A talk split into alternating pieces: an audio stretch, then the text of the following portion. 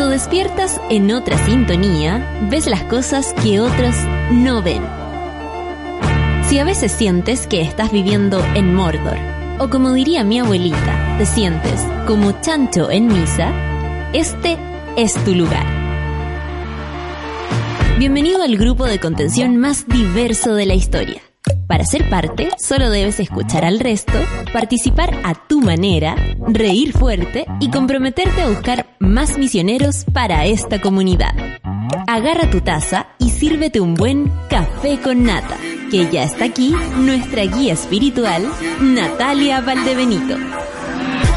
Buen día, monada. Arriba, arriba, arriba. Yo sé que están cansaditas, cansaditos. Hay días que son más difíciles. A veces lo que ocurre a nuestro alrededor nos afecta. Pero estamos acá en el Café con Nata para, para sobrevivir juntos. Finalmente, lo único que nos queda es tener fuerza para enfrentar las cosas. Y si no la hay, bueno, acá tiene donde, donde caer. Este es el Café con Nata, donde usted monada tiene donde caer. Hay cachado cuando uno dice, bueno, vayan los huesos. Ese es el café con nata. ¿Están ahí? Dice la Orfe. Sí, porque te pasa si son las 9.04 recién. ¿Qué les pasa con la ansiedad? No es mi problema, ¿eh? Yo no me hago cargo de ansiedades. Oye, eh, hoy día es el cumpleaños de nuestro jefe.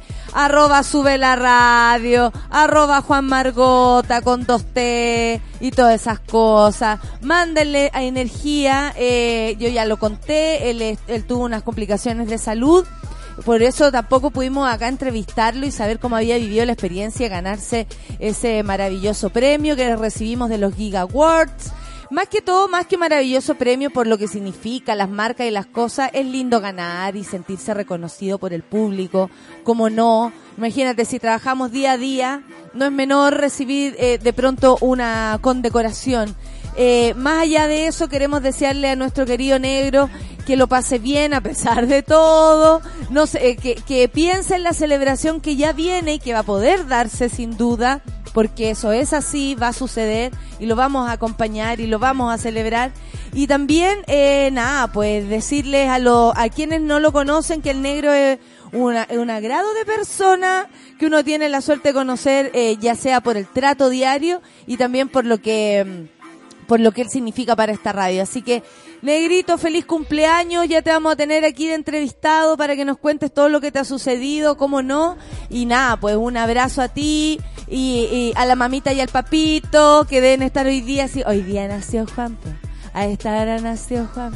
Claro, ¿no? Si era un cuarto de las llegó un cuarto de las, un cuarto de las nueve. ¿Cómo a saber tú a qué hora nació el hijo? Y así suceden las cosas, ¿ah? Hoy día, el día estaba igual. A mi papá le viene eso. El día estaba igual, Natita, cuando usted nació. Recuerdan a veces los padres el día en cómo, eh, en que, nacieron sus hijos. En fin, un saludo para el negro. Entonces, así iniciamos nuestra mañana. Son las nueve con seis minutos. Y vamos a escuchar a Of Montreal con Roland Edit. Oye, esta canción es muy buena. Café con Natenzuela.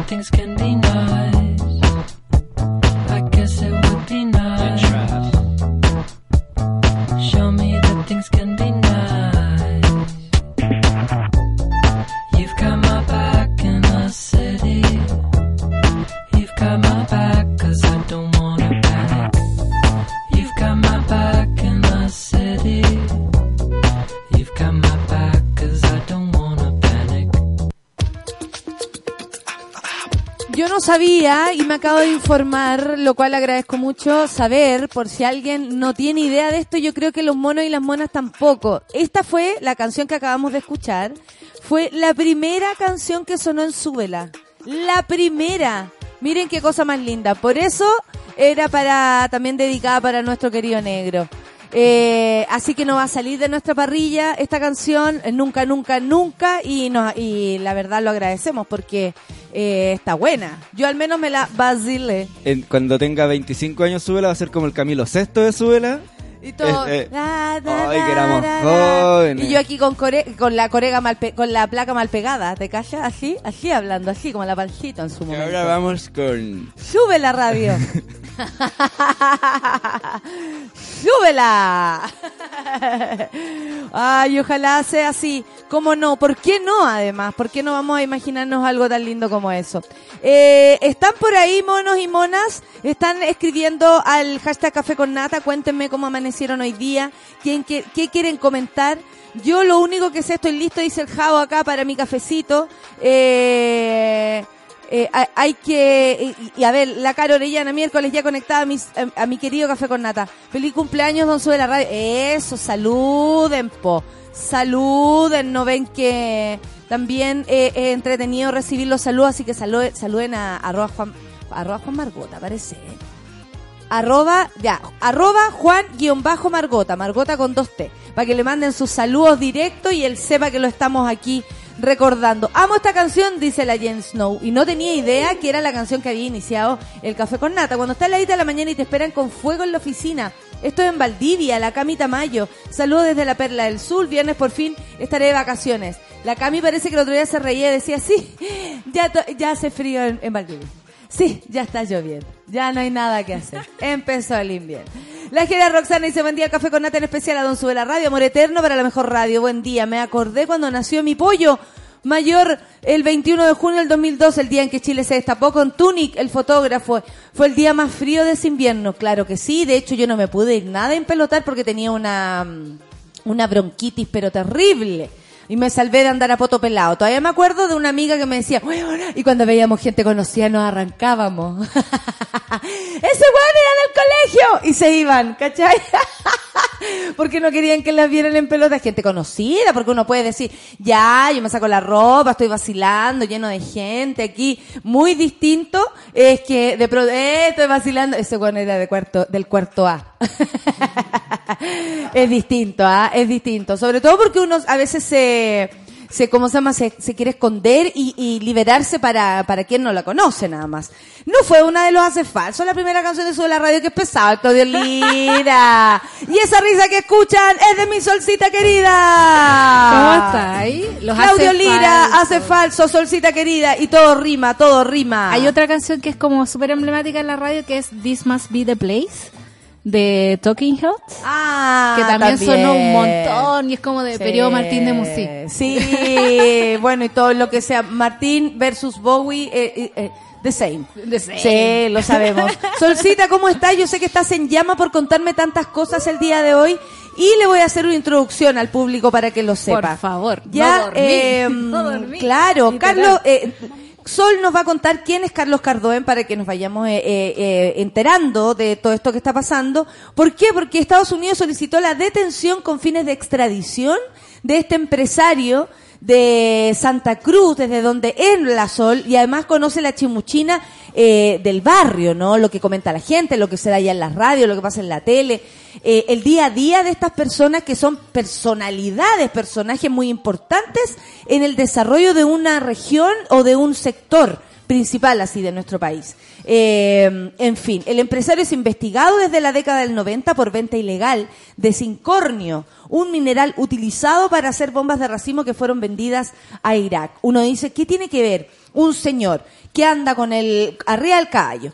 Eh, todos sabíamos Lleno que de vino, lleno de vino. lleno de vino por todos lados porque es, es dueño de viñas y todo. Ahí me voy a contar de cuántas cosas es dueño en, Sa- en Santa Cruz. Básicamente para entender cómo funciona, uno podría pensar que este tipo de, ser- de seres, como los delincuentes en general, ¿cierto? Son absolutamente re- relegados de la sociedad. A todos nosotros si hiciéramos algo nos dejarían a un lado. Las personas que, por ejemplo, eh, cumplen condena al momento de salir A buscar trabajo. eh, a buscar trabajo ya no pueden porque delincuente, porque hizo algo malo, ¿no? Y nadie quiere eh, tenerlos cerca. Pero esas cosas no te pasan cuando tienes plata. Esa cosa no te pasa cuando tienes plata. Por favor, Solcita, expláyate. Yo le voy a echar café. eh, Sí, ponle azúcar a tu mi café, café. Yo me voy a echar para atrás. Yo me voy a echar para atrás porque aquí entra ella, la que conoce este tema, la que ayer se lo leyó todo. Llamó a la mamá para saber qué Llame mi pasaba en el pueblo. Está aquí con la información. ¿Qué está ocurriendo, Oye, Solcita? es ¿Esto era inesperado? información. No, para nada. Estábamos todos esperando esto desde 1993, básicamente. Eh, Carlos Cardón es una figura súper especial en todo lo que es Santa Cruz alrededores y yo diría que el mundo entero, porque este señor tiene negocios hasta en el Líbano, así tiene en todas partes. Tiene más sociedades en offshore, digamos, que Sebastián Piñera. Tiene más millones que Farcas. Es una persona que ha hecho mucha plata vendiendo eh, armas armas que sirven para matar niños, cosa que yo veo cada vez que paso por el Museo de Colchagua, por ejemplo. Eh, me va a llegar a faltar el aire con tanta emoción. Por favor, Sol. Como un poco, un es poco- que son años esperando dar esta noticia. son años esperando además, dar ¿no? esta noticia, sobre todo porque eh, es bien ambiguo. Carlos Cardón estaba esperando este, este, esta llamado de extradición, pero también preparó el camino durante 22 años con un lobby feroz que atraviesa todo partido político, todo gobierno desde Pinochet en adelante para salvarle el pellejo en este momento. Y eso es lo que estamos viendo ahora. Lo que hizo Carlos Cardón fue jugar el juego de la guerra. Y en este juego de la guerra las reglas cambian. Y eh, el delito por el que se le acusa es por el tráfico de circonio, que es un elemento químico que sirve para hacer bombas de racimo. Bombas de racimo que son invento de él. Eh, a mí lo que me llama la atención es que después de tanto tiempo Estados Unidos arremeta. eh, esto tiene que ver por acuerdos eh, en los cuales se llega, se, se- acuerdos entre eh, los ministerios y todas esas cosas de, de comerse o no comerse este tipo de, de personas. Claro. Porque uno dice, ¿por qué una persona que ni siquiera puede salir de Chile, que está encargada por el Interpol, Claro. vive libremente haciendo negocios de viñas, de casinos, de tanto lo que tanto lo que ocurre en tu región y tú lo sabes más que yo, eh, ¿cómo, ¿cómo puede llegar a ser posible que una persona encargada por el Interpol sea capaz o sea o, le dé la posibilidad de hacer esas cosas? O sea, porque tiene plata. Y esa plata ha financiado campañas políticas desde, insisto, eh, no sé si Elwin, pero de Frey en Esto adelante. es como los underworlds, Eh, así. ¿cierto? Como Es- to- toda esa eso estira y afloja sí. eh, lo que pasaba con los narcotraficantes también. Ayer vi una película muy mala, eh, pero me sirvió para evadir, porque siempre es bueno alguien que quiere evadir problemas, vea películas malas. Vi una película mm, mala porque en verdad por mucho que uno le guste ver actuar a Penélope Cruz y Javier Bardem eh, a veces no las cosas no son verosímiles. No, por y ver, ver a Javier Bardem de Pablo Escobar la verdad no me lo parecía. Y hablando todos en inglés era peor aún, Era peor aún. Eh, y en inglés como de, de españoles. Por supuesto. Javier Bardem se pasea eh, se pasea con el con el con el English. Pero Luciano entraba a la pieza y se reía de lo que hablaba la Penélope Cruz. Como Claro. que no le enganchaba así ah ya y como ay qué le pasa a ustedes ya y eh, ahí eh, el, mostraban este tira y afloja cuando el, el eh, perdón, el Congreso de Colombia se le va en contra, ministros y todo, a Pablo Escobar porque ocupa un lugar en el Congreso, ¿cierto? Ya, y ahí es donde él empieza A recordarles ¿Cuántas Ah. veces le aportó a cada uno de los que están ahí riéndose o tirándole ahora la, la misiva en contra? Claro. Entonces, eh, esas Carlos son las cosas. está- Yo les explico así para Sí. que se vayan entendiendo Vamos el jueguito. Moviéndonos en esta maraña de, de asunto que básicamente es muy cruzado por la plata. Él hizo mucha plata, o sea, así como no sé, ¿Cuántas su- cosas hay, por ejemplo, en Santa Cruz que son creadas por Cardone? Mira, yo crecí en un pueblo donde no había ni cajero automático, donde teníamos que ir con mi mamá a San Fernando a hacer trámite y comprábamos el chocapica allá porque no llegaba la colchahuina que es el supermercado de Santa Cruz. ¿Cachai? La Chahuina, el bacán. supermercado de Santa Cruz, que no tiene chocapic. No, ahora tiene, tiene mucho chocapic y es muy entretenido Ay. la colchahuina, pero en esa época era como un- una cosa muy chiquitita, un- era casi un, un, un mini market. Eh, y en ese tiempo Cardoen eh, no tenía cómo gastar la plata afuera y empezó a, a juntar territorio, terreno y empezó a armar el pueblo. El pueblo es de él, básicamente. tenemos el Hotel de Santa Cruz, tenemos el casino, tenemos el museo, que fue el proyecto, digamos, donde más plata se ha ido esa cuestión que llega a ser grosero, así ya ¿Es todo lo que hay, dices tú, allá adentro? todo lo que hay adentro, o sea, hay eh, desde cosas eh, precolombinas, hay eh, esqueletos de cosas, hay eh, autos, hay como el pabellón del auto, están las joyas precolombinas, hay un, un, un, un gran lugar, digamos, que es como salones de la guerra, hay cosas de la Segunda Guerra Mundial, Es está todo, la cápsula de eh, lo, una de todas maneras, Sol, es bastante todo bien pedestre, porque ellos son los, los, los, los dueños de las, del Sí. pueblo o de la y ciudad. todos hablan de Don Carlos, de. Don Carlos y todo, Carlos. y la esposa también se Ah, Pilar y la, y la, her- y la hermana de la, La esposa, espléndida, ¿te acordás que vestía horrible a las viejas, pero les decía espléndida al Por final. supuesto. Eh, que de se verdad. veía en Santa Cruz también, eso todos los años. Eh, eh, claro, también se arma como una especie de monarquía ahí en el pueblo que de alguna manera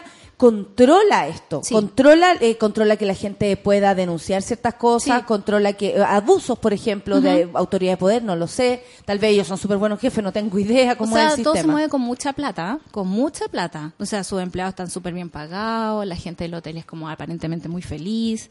Eh, tiene una viña en Santa Cruz, tiene más viña. Por ejemplo, el vine- eh, los misiones de Rengo es de ellos. ¡Oh! El vino que todos compramos en el supermercado, yo ya no lo compro porque me parece que viene de plata sucia, ¡Oh! criminal y con sangre. Eh, tiene acá en Santiago el Hotel Alma Cruz, tiene varios hoteles por los cuales tiene eh, utilidades cerca de 38 millones de euros, leí ayer. Utilidades. Eh, y que se dan para adentro como 14 millones de euros todos los años. Y en el ítem, cuando uno desglosa el ítem de las cosas que hace actualmente Cardovan, que en el fondo de ser un, eh, un- un empresario de las armas, trató de blanquear su, su, su cuestión y se transformó en un empresario hotelero, un empresario del, del patrimonio y la cuestión.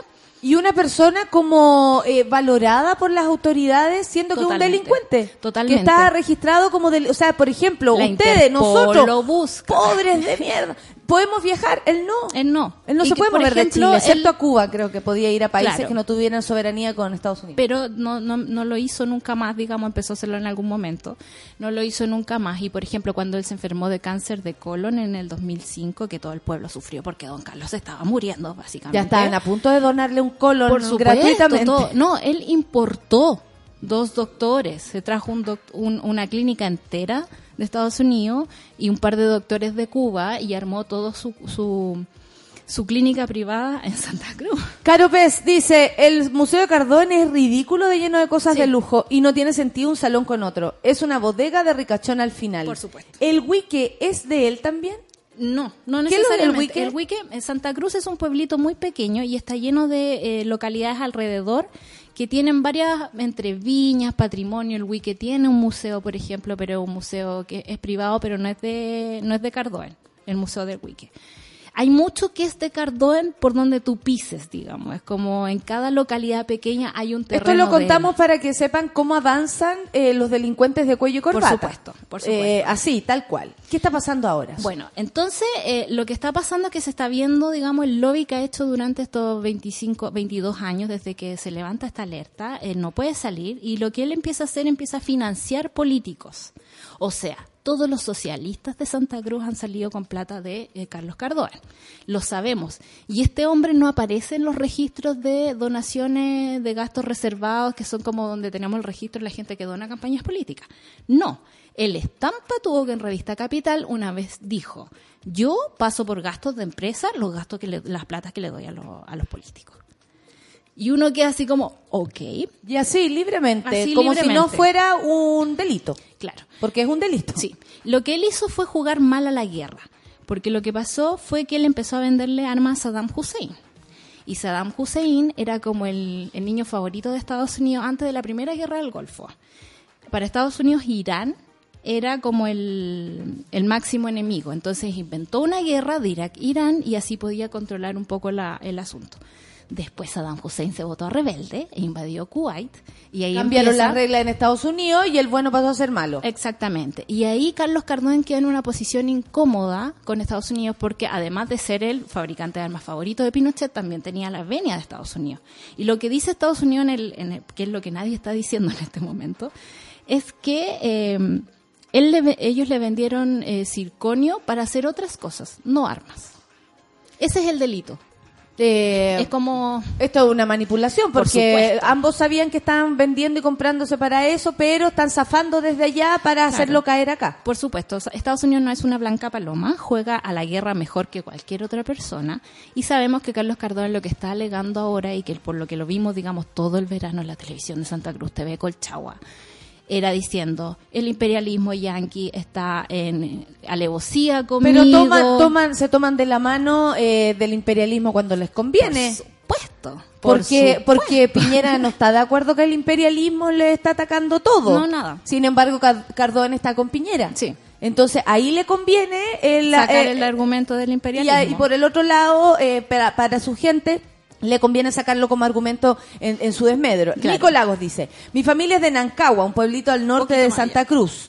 Y sí, la influencia y poder del gallo es enorme. Todo el mundo le chupa el cuerpo a Cardón como el gran jefe, el guanabí del, fe- del feudo. Sí. Y él Qué horror. alega de- en el fondo de que las Qué horror, armas... cómo los seres humanos nos dejamos eh, convencer por la plata. por la plata. Y en el fondo por esta idea que todos los gobiernos y que nadie, o sea, si hay una idea que ha unido a los políticos en Chile es la idea del progreso. ¿Y el progreso para quién? El progreso para quien tiene la plata y tiene la forma de financiar también este sistema político. Lo que hizo, por ejemplo, Cardón con Frey fue que lo convenció de que presentara notas diplomáticas para que el gobierno de Estados Unidos lo perdonara. Por ejemplo. Eh, le pasó plata para la Estos son campaña. todos por favores, porque a quién Por le supuesto. importa que caiga Cardón. A nadie. A nadie. Honestamente a nadie. Le importa a la gente que trabaja para él, eso no va a dejar de funcionar, Créanme las villas no, va a se van a caer. de funcionar. Pero obvio la que cantidad no. de plata que este hombre maneja es exorbitante. Pero obvio que no. De No hecho, pensar nada. eso es una estupidez. Renboso dice, acá en la sexta región lo idolatran. Hace un par de semanas discutíamos el tema con un weón que justifica que todo lo que ha hecho lo ha hecho por el desarrollo de Santa Cruz. Algo que también es mentira. Por supuesto. El desarrollo de Santa Cruz es, eh, es como viene de la mano con sus negocios. Sí, o sea, él claramente lo ha impulsado y lo ha hecho más rápido, lo aceleró. Yo de repente sentí que vivía en un pueblo chico donde no pasaba nada, a vivir en Pucón, por ejemplo, y que yo iba a comprar el pan y había chinos en la esquina. Y chinos turistas, digamos. Era como, ¿qué, está pasando acá? Yo decía, esto es impresionante. Pero, eh, no sé, por ejemplo, a él, cuando le tiraron la, la orden de captura por parte de Interpol, le requisaron eh, propiedades por 30 millones de dólares en Estados Unidos, Miami. O sea, y ni cosquilla, de verdad, ni cosquilla, le dio lo mismo.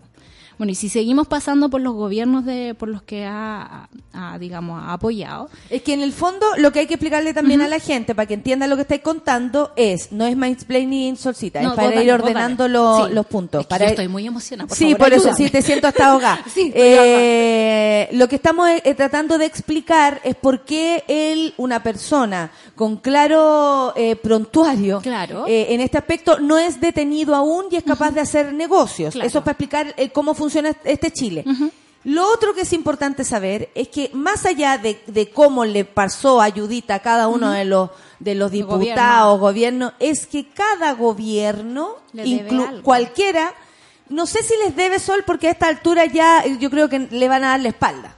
Eh, de verdad, yo creo que honestamente hay que contarle a la gente que son los gobiernos los que han intervenido Yes. para que este señor no se lo lleve. Sí. Por Ese es el punto, porque si empezamos a dar los datos de cada web, eh, ahí sí que nos vamos a demorar pero muchísimo. Hay, pero hay un legado. Pero hay un legado, Hay un legado. Hay, hay algo que pa- va pasando en todos los gobiernos que lo van apoyando Claro, porque- y han, han- han intervenido por él. Hay dos cosas. Uno es el, el curso de Interpol, ¿no? Interpol cada cierto tiempo como que renueva la alarma eh, con que Carlos Cardoen es una alerta roja y si lo ven hay que detenerlo. Y to- cada vez que eso pasa, que fue ponte tú en el 2000, no- en el 97, en el 2001, Ya. el 2005, 2019, Ya. el gobierno chileno se ha organizado para defenderlo. Sí, eso es lo que quiero decir, que lo han hecho todos. Todos, todos, todos, todos. Onda, eh, Lagos habló con Bill Clinton.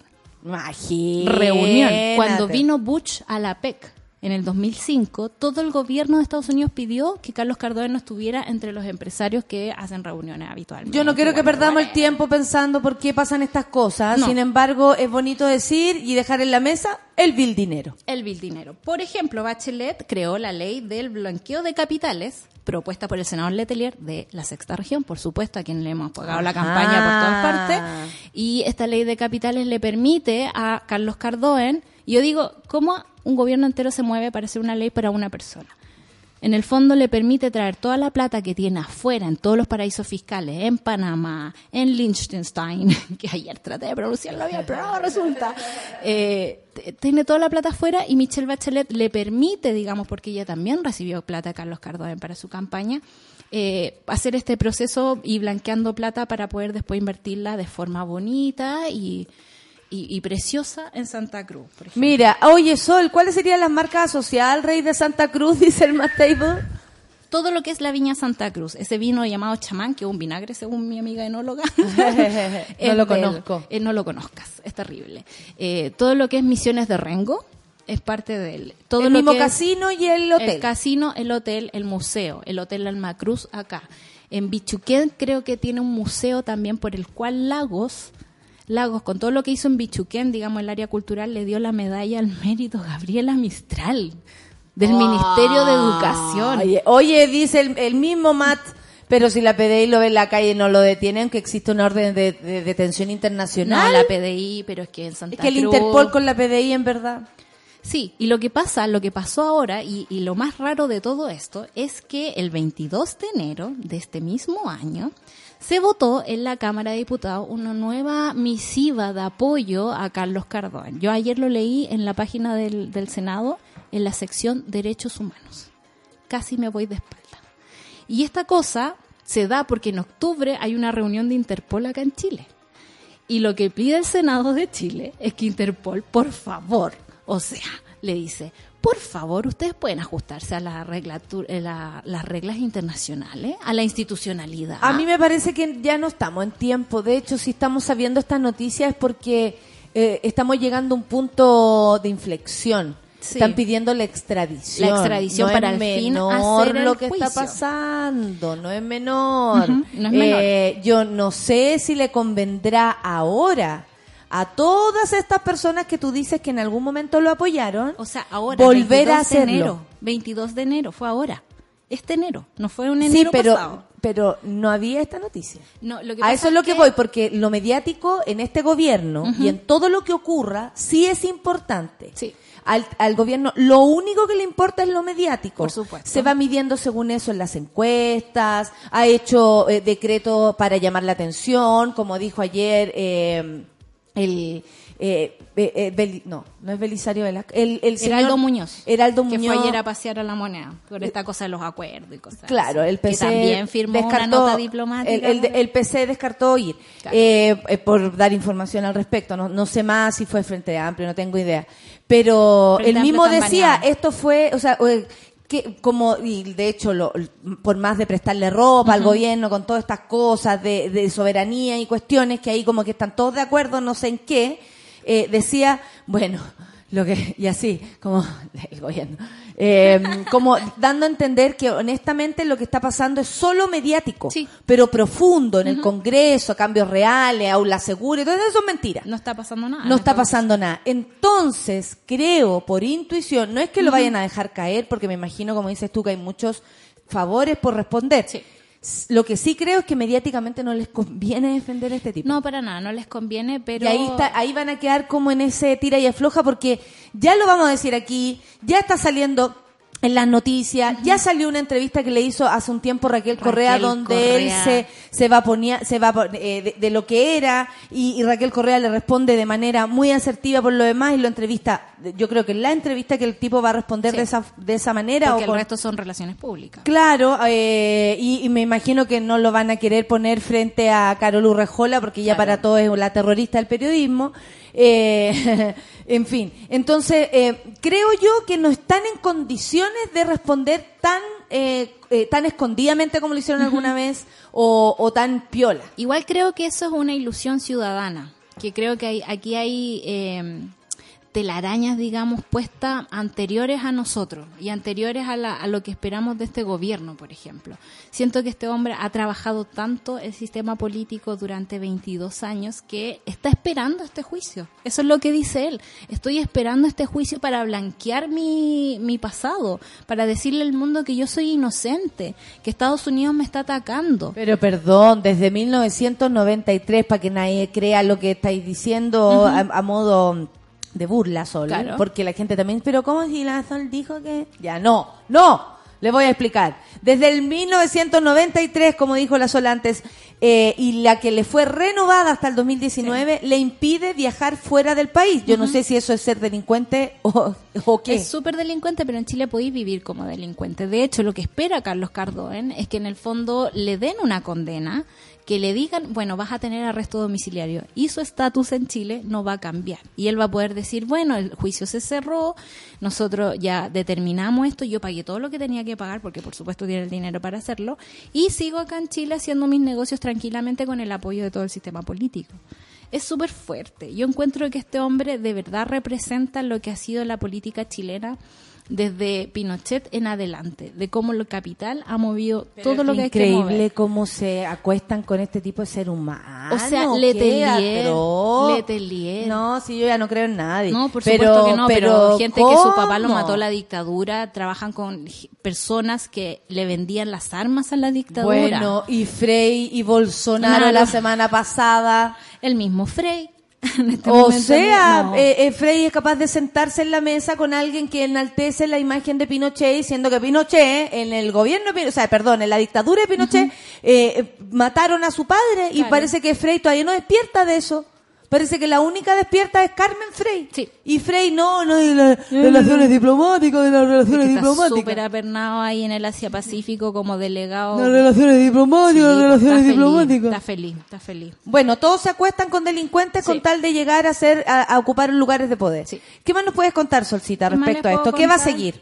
Bueno, ahora hay varias cosas que van a seguir. Viene la formalización de Carlos Cardoen, eh, ya pasó a Cancillería, creo que el martes deberíamos tener una respuesta de cuál va a ser el procedimiento.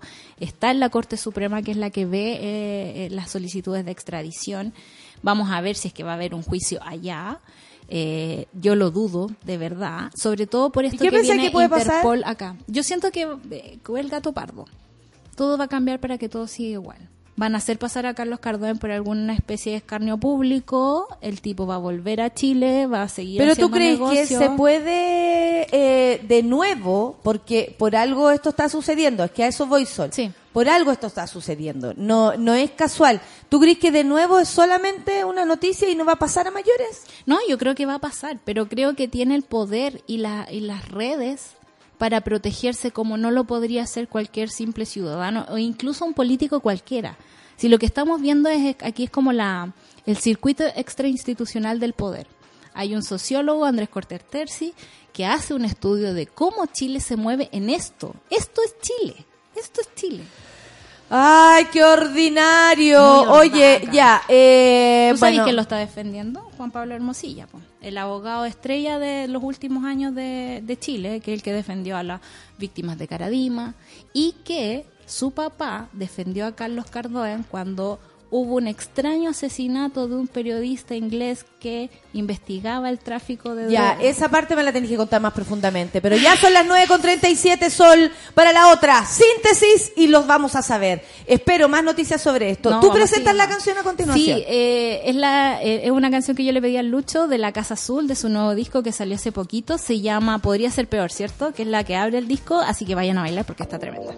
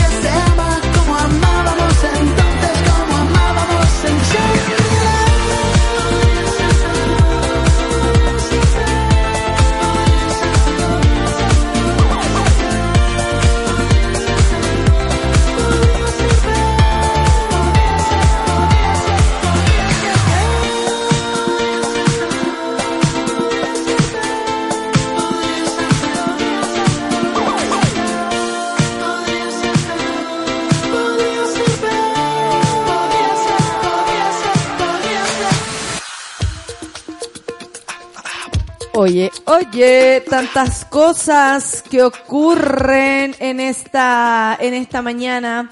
Eh, a ver, vamos a echarle una mirada aquí a los trending topics. Ustedes dicen, ¿quién es ese Benjamín Vidal? Otro futbolista que chocó curado. Sí. Pero se salvó fantásticamente. Se cayó al zanjón de la guada, creo. El auto metros. quedó bueno para nada. Y él salió caminando. Eh, lo hagas del copete, ¿ah? Eh, estaba copeteadito, lo, lo, lo, lo entrevistaron, no sé cómo salió la cosa, le hicieron el, el examen toxicológico, el alcoholemia, o la primera cuestión que te hacen que no recuerdo el nombre porque es más complicado que alcohole, alcotest y alcoholemia. No se llama así, tiene otro nombre, pero hay que inmediatamente arrojó que el gallo está curado. Eh, también tengo por acá eh, Daniel Zamudio, y eso es porque un día como hoy, hace siete años, falleció. Eh, lo mataron a, a Daniel Zamudio. Entonces, por eso también existe la ley, por eso está- a veces hablamos de discriminación y nos recordamos a su nombre, y porque finalmente algo tan horrible hizo que en Chile también tomáramos conciencia de lo que pasa. Un día como hoy lo mataron, me imagino eh, el fin de semana hacer una entrevista, yo todavía de no la leo. mamá. Yo la leí. ¿Y qué Muy tal? bonita, una entrevista que hizo la Tami Palma justamente, era como la nueva vida de la mamá de Samudio que adoptó a una joven trans que habían echado de su casa y que siente que el sistema eh, los ha abandonado mucho. La misma mamá de Samudio decía que a ella le ha costado mucho encontrar trabajo, pero que en el fondo ya está bien y que ella va a tomar la causa de su hijo y que va a seguir cuidando a la gente que se trata mal en este país. Eh, bueno, Muy por ese lado, se, se- eh, no sé, me imagino que es un día especial y terrible para esta familia. Sí. Por eso también lo quise recordar y en tu honor, Daniel, vamos a seguir hinchando las bolas, hermano. Eh, lo hicimos antes, no nos vamos a callar, no va a ser ahora el momento, así que en tu nombre, y donde quiera que estés, cuidado con que se caigan las cosas, porque ayer sucedió cuando lo dije. Eh, nada, pues estamos contigo y en tu nombre también a veces levantamos la, el, la defensa de la discriminación, que no me parece menor. Que en su nombre eh, hablemos también cuando nos discriminan, Sí. ¿cierto? Y, y algunos nos sintamos identificados con eso. Eh, respecto a otras noticias, eh, ah, no, esto ya lo tenía yo de antes. Disculpen, disculpen. A 10 años la- de la píldora del día después, mitos y verdades. Bueno, van a empezar a salir este tipo de noticias, ustedes saben. La píldora anticonceptiva de emergencia, eh, así no es abortiva, porque obviamente que no, esto va después de la, la, la. No es un bombazo de hormona. No estoy tan segura. Yo he visto amigas que le sale la mansa espinilla cuando Yo siento la hormona. Ingirieron. Heavy, heavy, heavy. Ingirieron la, la pastilla del día después. Eh, a ver, estoy buscando por aquí, estoy buscando por allá. ¿Qué tienes tú por ahí, Sol? Acá, a ver. ¿Sabéis qué te iba a comentar? Alejandra Martí, directora ejecutiva de Ópera Latinoamericana. ¿La, la cachai? No, no la cacho. Pero Bueno. hace poco seguí eso, Ópera Latinoamericana, que es como una red de, de óperas de Latinoamérica. Directora ejecutiva de Ópera Latinoamericana, organización sin fines de lucro que agrupa teatros de ópera iberoamericana cuya misión es difundir, promover arte lírico en la región, sobre la importancia de las artes y el énfasis en el desarrollo cultural de las edades tempranas.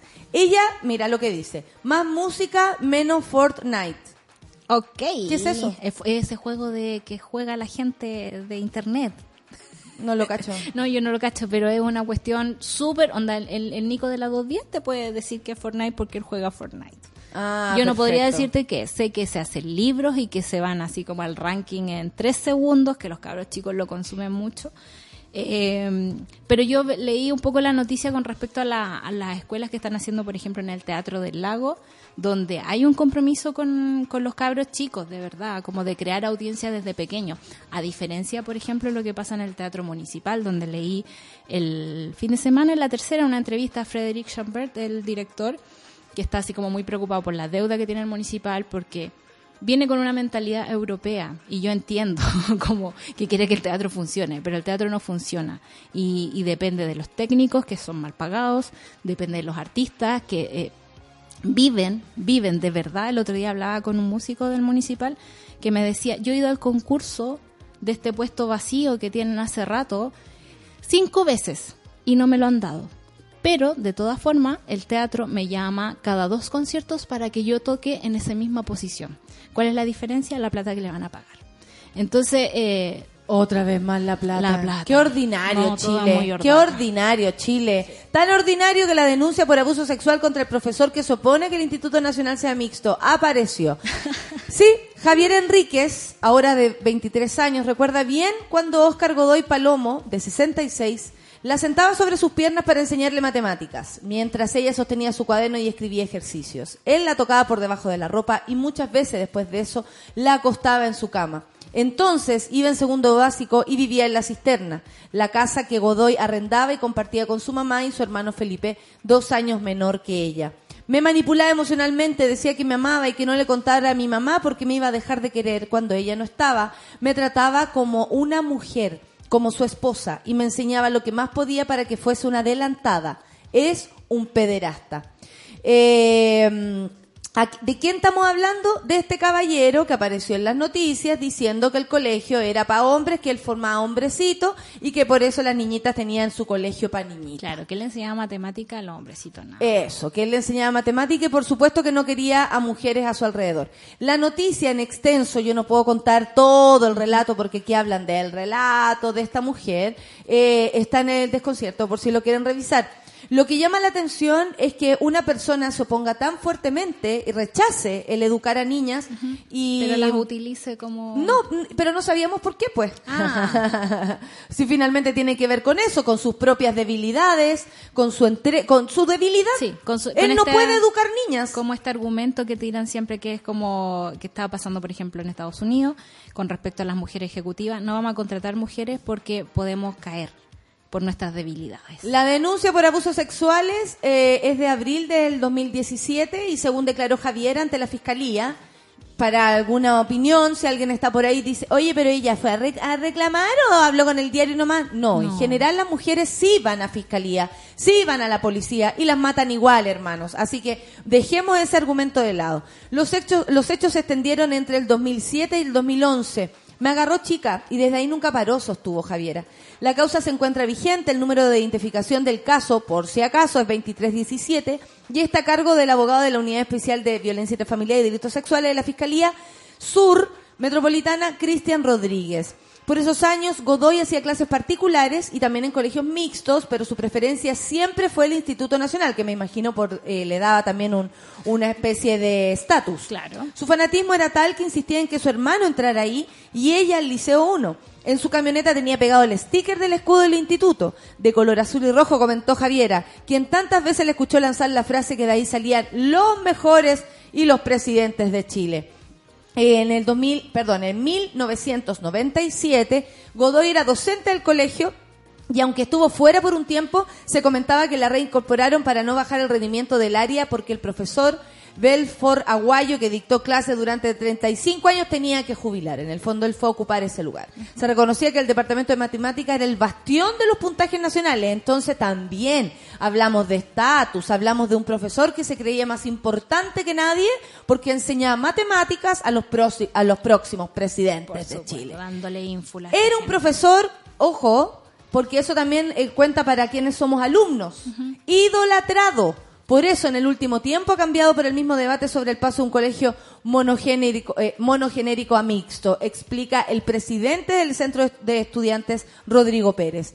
Otro estudiante que lo tuvo de profesor jefe durante el 2010 recuerda que su buena disposición con el curso cambió radicalmente cuando se iniciaron los paros y las movilizaciones, al punto de notar un desprecio hacia ellos. Se ponía nervioso, se movía mucho y se descontrolaba cuando le decían que su curso andaba revolviendo el gallinero. Nunca llegó a la violencia física, pero claramente era agresivo verbalmente. Ahí es donde, si nosotros empezamos ya casi dando inicio al panel feminista, eh, si ustedes lo piensan bien, ahí es donde eh, tú dices el patriarcado hizo su daño más feroz. Sí. Y aquí no tiene que ver con quienes viven el patriarcado alrededor de este señor. Aquí tiene que ver con el daño que tiene él. Él mismo, sí. Él mismo. Y también el trato, que a mí me llama mucho la atención, el trato de, de los hombres con los mismos hombres. Eh, esta como libertad de tratarse mal porque somos hombres.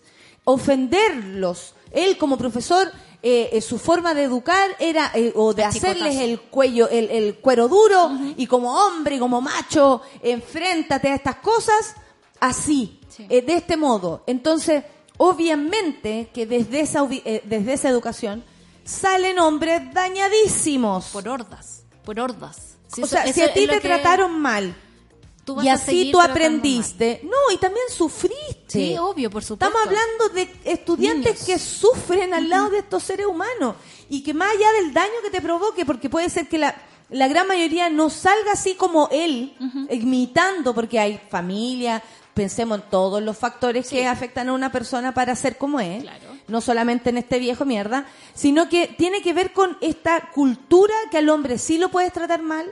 Por ejemplo, voy a hacer un, un ejemplo de comediante. Eh, Yerko Puchento, que a todo esto salieron de Canal 13 porque, eh, como dijo el guionista, quedaron a placé con los temas, quedaron atrás. Ellos mismos se declaran haber quedado atrás. Él trataba pésimo a eh, Dávalos. El epidemia con aro, el guatón no sé qué. Nadie dijo nada. Cuando lo dijo de Cecilia Pérez, incluso a todos nos molestó. Claro.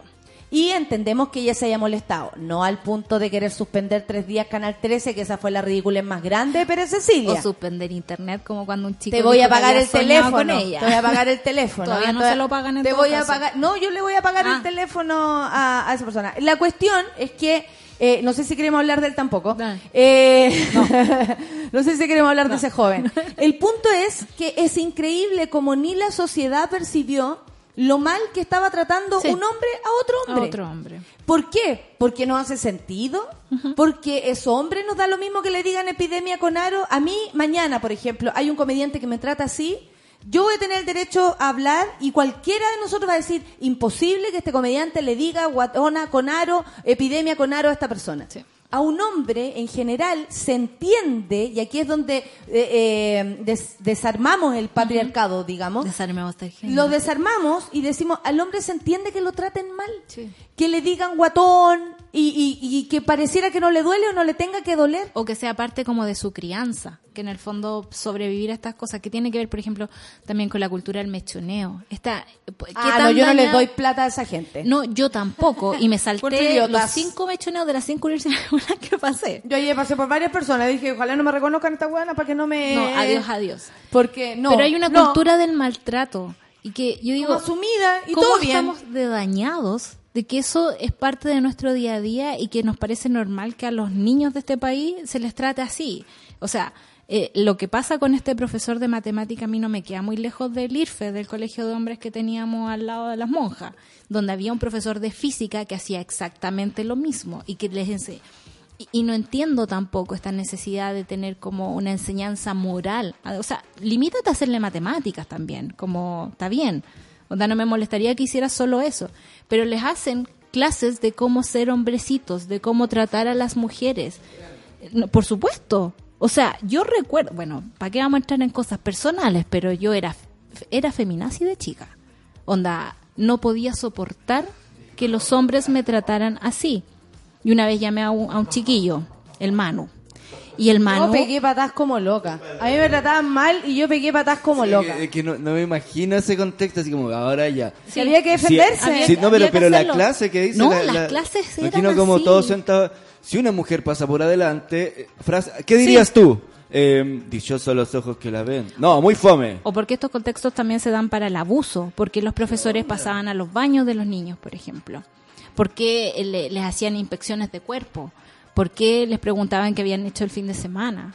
O sea, es una cultura de, de- de- del desgarro y de si la no entráis en esa, te tratan pésimo, Pésimo. no jugáis a la pelota, te tratan pésimo, Pésimo. tenís, eh, no sé, actitudes culturales, artísticas, te tratan pésimo, siempre es así. Sí. Y es finalmente el patriarcado arriba de la cabeza de todos nosotros, incluidos los hombres. Por supuesto, son las primeras, las primeras víctimas. Lo- se tienen que comer que los traten como la mierda, entonces eh, se las tienen que comer porque machitos, ¿cierto? Yo puedo ir a reclamar, pero un machito no. El machito no reclama, el machito no, no alega, el machito va, está cansado, Aguanta. el machito no se cansa, aguanta que le digan de todo y al mismo tiempo tiene que aprender a tratar así para defenderse. Esa es la cultura del machismo, eh, eh, pero en absoluto metida en la cabeza de la gente. Entonces, ¿Por qué lo quise destacar? Porque en general hablamos de lo que nos afecta a nosotras. Y la verdad es que el daño hecho a los hombres, el, el, el cerrar su ponte tú la oportunidad de defenderse, de decir, oye, eh, no, no, no me gusta que me hables así, no quiero que me ha- hables de ese modo, es un derecho. Y muchos hombres se quedaron callados porque o si no los iban a tratar de maricones, porque ser maricón era lo peor. Claro. Porque también es una otra estupidez. Es como cuando a mí me quieren ofender diciéndome lesbiana. Es una estupidez. Es de una... Si me decís facha, ahí sí que me ay. Pero no es el punto, es una estupidez. Ay, o si no eres maricón. ¿Qué significa que es, es- o si no eres maricón? ¿Qué significa que, hoy me gusta el hombre? ¡Oh! ¡Qué raro! ¡Qué terrible! La cultura del machismo absolutamente impresa en el Y cuerpo de la, gente. tontera, De la tontera, de, de negarte a la posibilidad que existan seres humanos distintos a ti, que hayan otras formas de ser, otras apreciaciones, otros mundos. Carlos Alberto, mira cómo Ay, se me llama. Mira, Carlos Alberto, me acuerdo de, el último eslabón de la cadena. Me amor. encanta. Qué buen comentario. Dice, los hombres también tenemos sentimientos. Recuerdo cuando trabajé de junior en mis comienzos, eh, me trataban mal y yo me iba a llorar al baño para poder relajarme. Cacha, pues. Basta de esa tontera que nos sentimos que debemos soportar malos tratos. Es que creo que eso también provoca un daño muy grande en los seres humanos. Y es daño igual. Te están ofendiendo. Hice la comparación con el comediante para que vean que públicamente nos molesta o Sí. entendemos como daño una cosa y resulta que por mucho que Dávalos nos tuvieran las bolas hinchadas a todos, eh, no es la forma de tratar a un hombre. Sí. Tampoco. ¿Me entiendes o no? Entonces, ahí es donde, oh, que heavy que le haya dicho eso a una mujer. No, men. Es heavy, hablar así a las personas. Sí.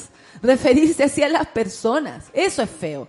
Y, es bueno también empezar a entender eh, esos mecanismos para ir repeliéndolos. Si a mí un, yo escucho y tengo un hijo y alguien le dice, oiga, no, pues, eh, como hombre, no está bien como hombre, ¿qué? ¿Qué es ser como hombre? Reflexionemos ante eso y reflexionen también los, los hombres que nos están escuchando eh, del- de, de la preferencia sexual que tengan eh, sobre esto, sobre cómo les hizo daño esta sensación de no poder defenderse incluso.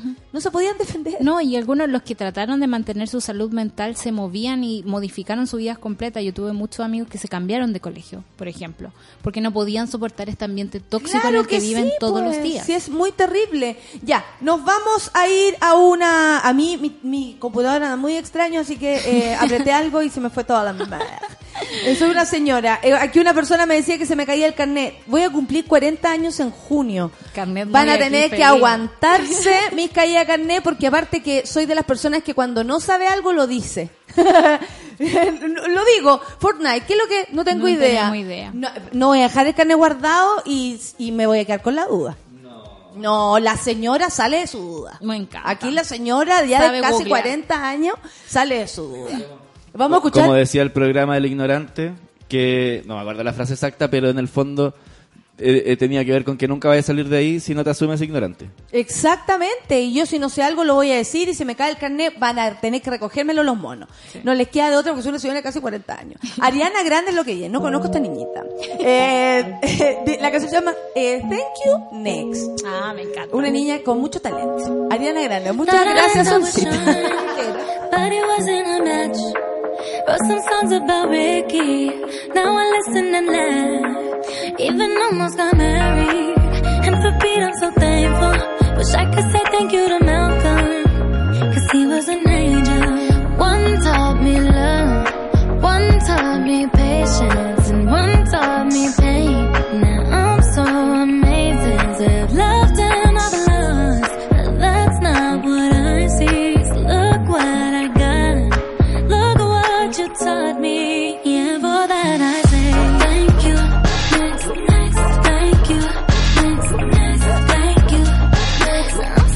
Fucking grateful. for my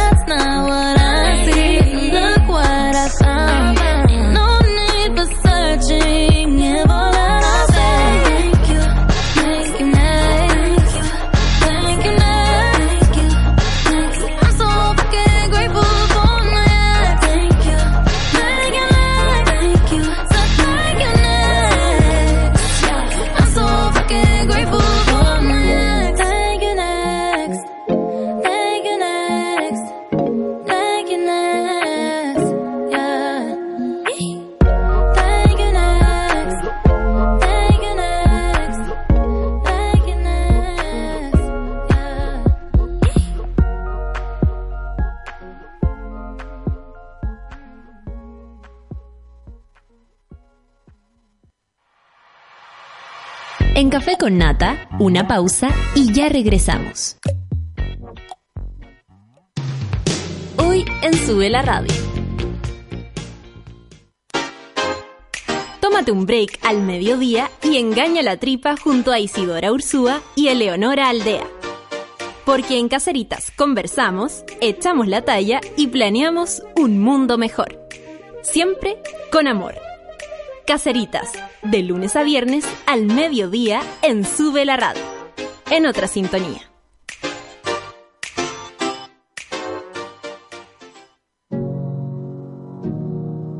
Hoy a las 6 de la tarde escucha El amor según. Camila y Vicente Gutiérrez te ayudan a entender cómo aman los ídolos de la música y tú mismo. El amor según. Escúchalo cada miércoles a las 6 de la tarde y cuando tú quieras en formato podcast. Solo por subela.cl. Pedro Quirós, Presente. Sofía Molina, Aquí presente. María Paz Escalona, Presente, profesora. Ana Jara, Ana, Ana. Mientras no decidas tomar un papel en esta historia, muchos niños y niñas seguirán postergando su infancia para vivir una vida que no les corresponde. La infancia de América es impostergable y queremos que tu compromiso junto al de América Solidaria también. Ingresa a la historia de Ana.cl, conócela y descubre tu papel en ella.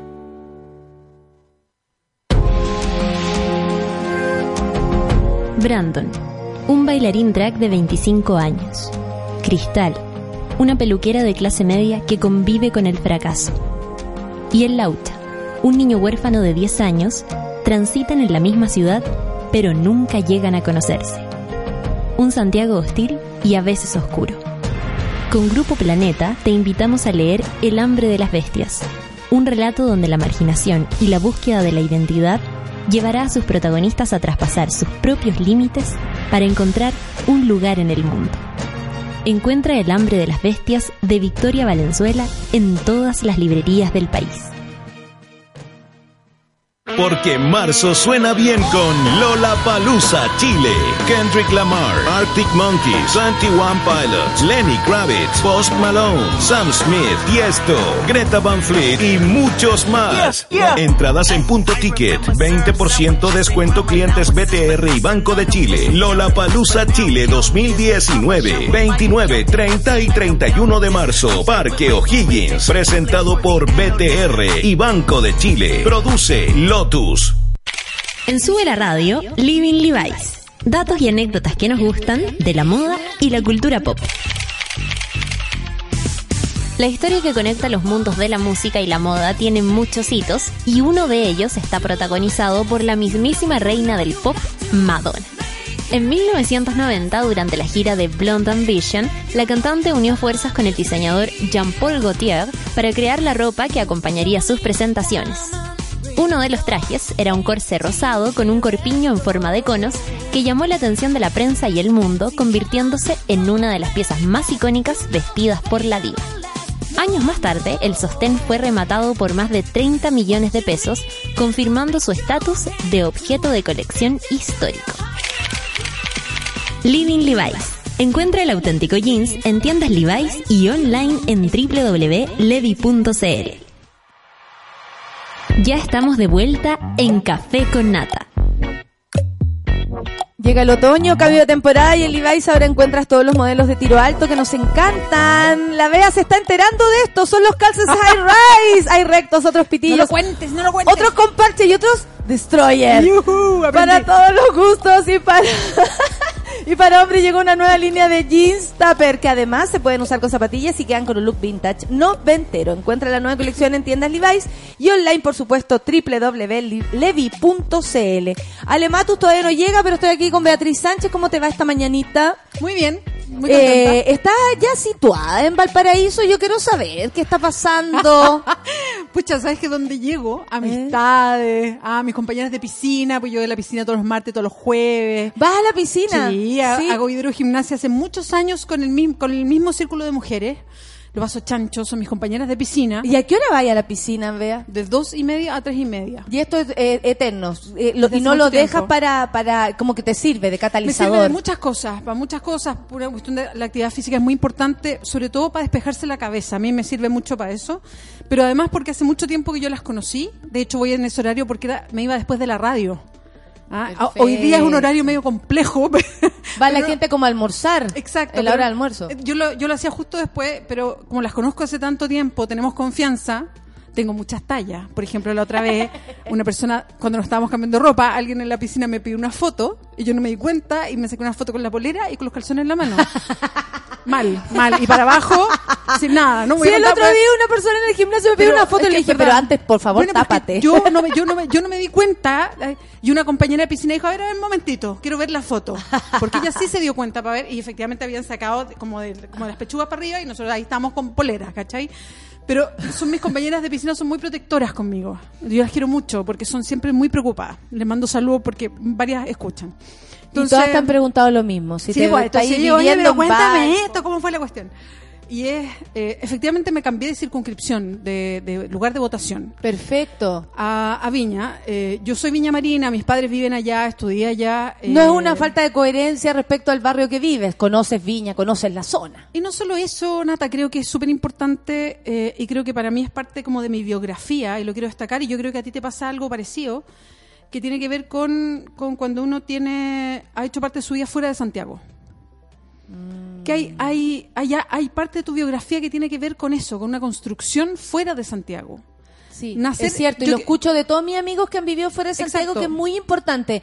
Lo que les dejó, lo que pasa es que soy de, a veces las cosas se explican al momento de decir, O sea, es que yo soy de otro lado. Exacto, o sea, Sí. eh, el nacer en Santiago nacer fuera de Santiago, sobre todo eh, mientras más años una tiene, más se nota, marca una parte importante de la biografía de una. Y lo digo por la gente que escucha a lo largo del país. Eso es muy importante. Sí. Entonces, eh, ahí creo que tenemos que tener una mirada, sobre todo los que estamos en Santiago, sobre todo si estáis haciendo política, pero también si estáis haciendo medios de comunicación, si estáis expresando lo que Chile es. Exactamente. Teniendo una mirada especial de lo que pasa afuera, porque si en Santiago pasa uno, en regiones pasa medio. No, y de voluntad también, po. de ir a pararse afuera ya eh, ves otras cosas. Ves otras Los cosas. problemas son distintos. son distintos, eh, tienen una repercusión distinta solo porque pasan en regiones.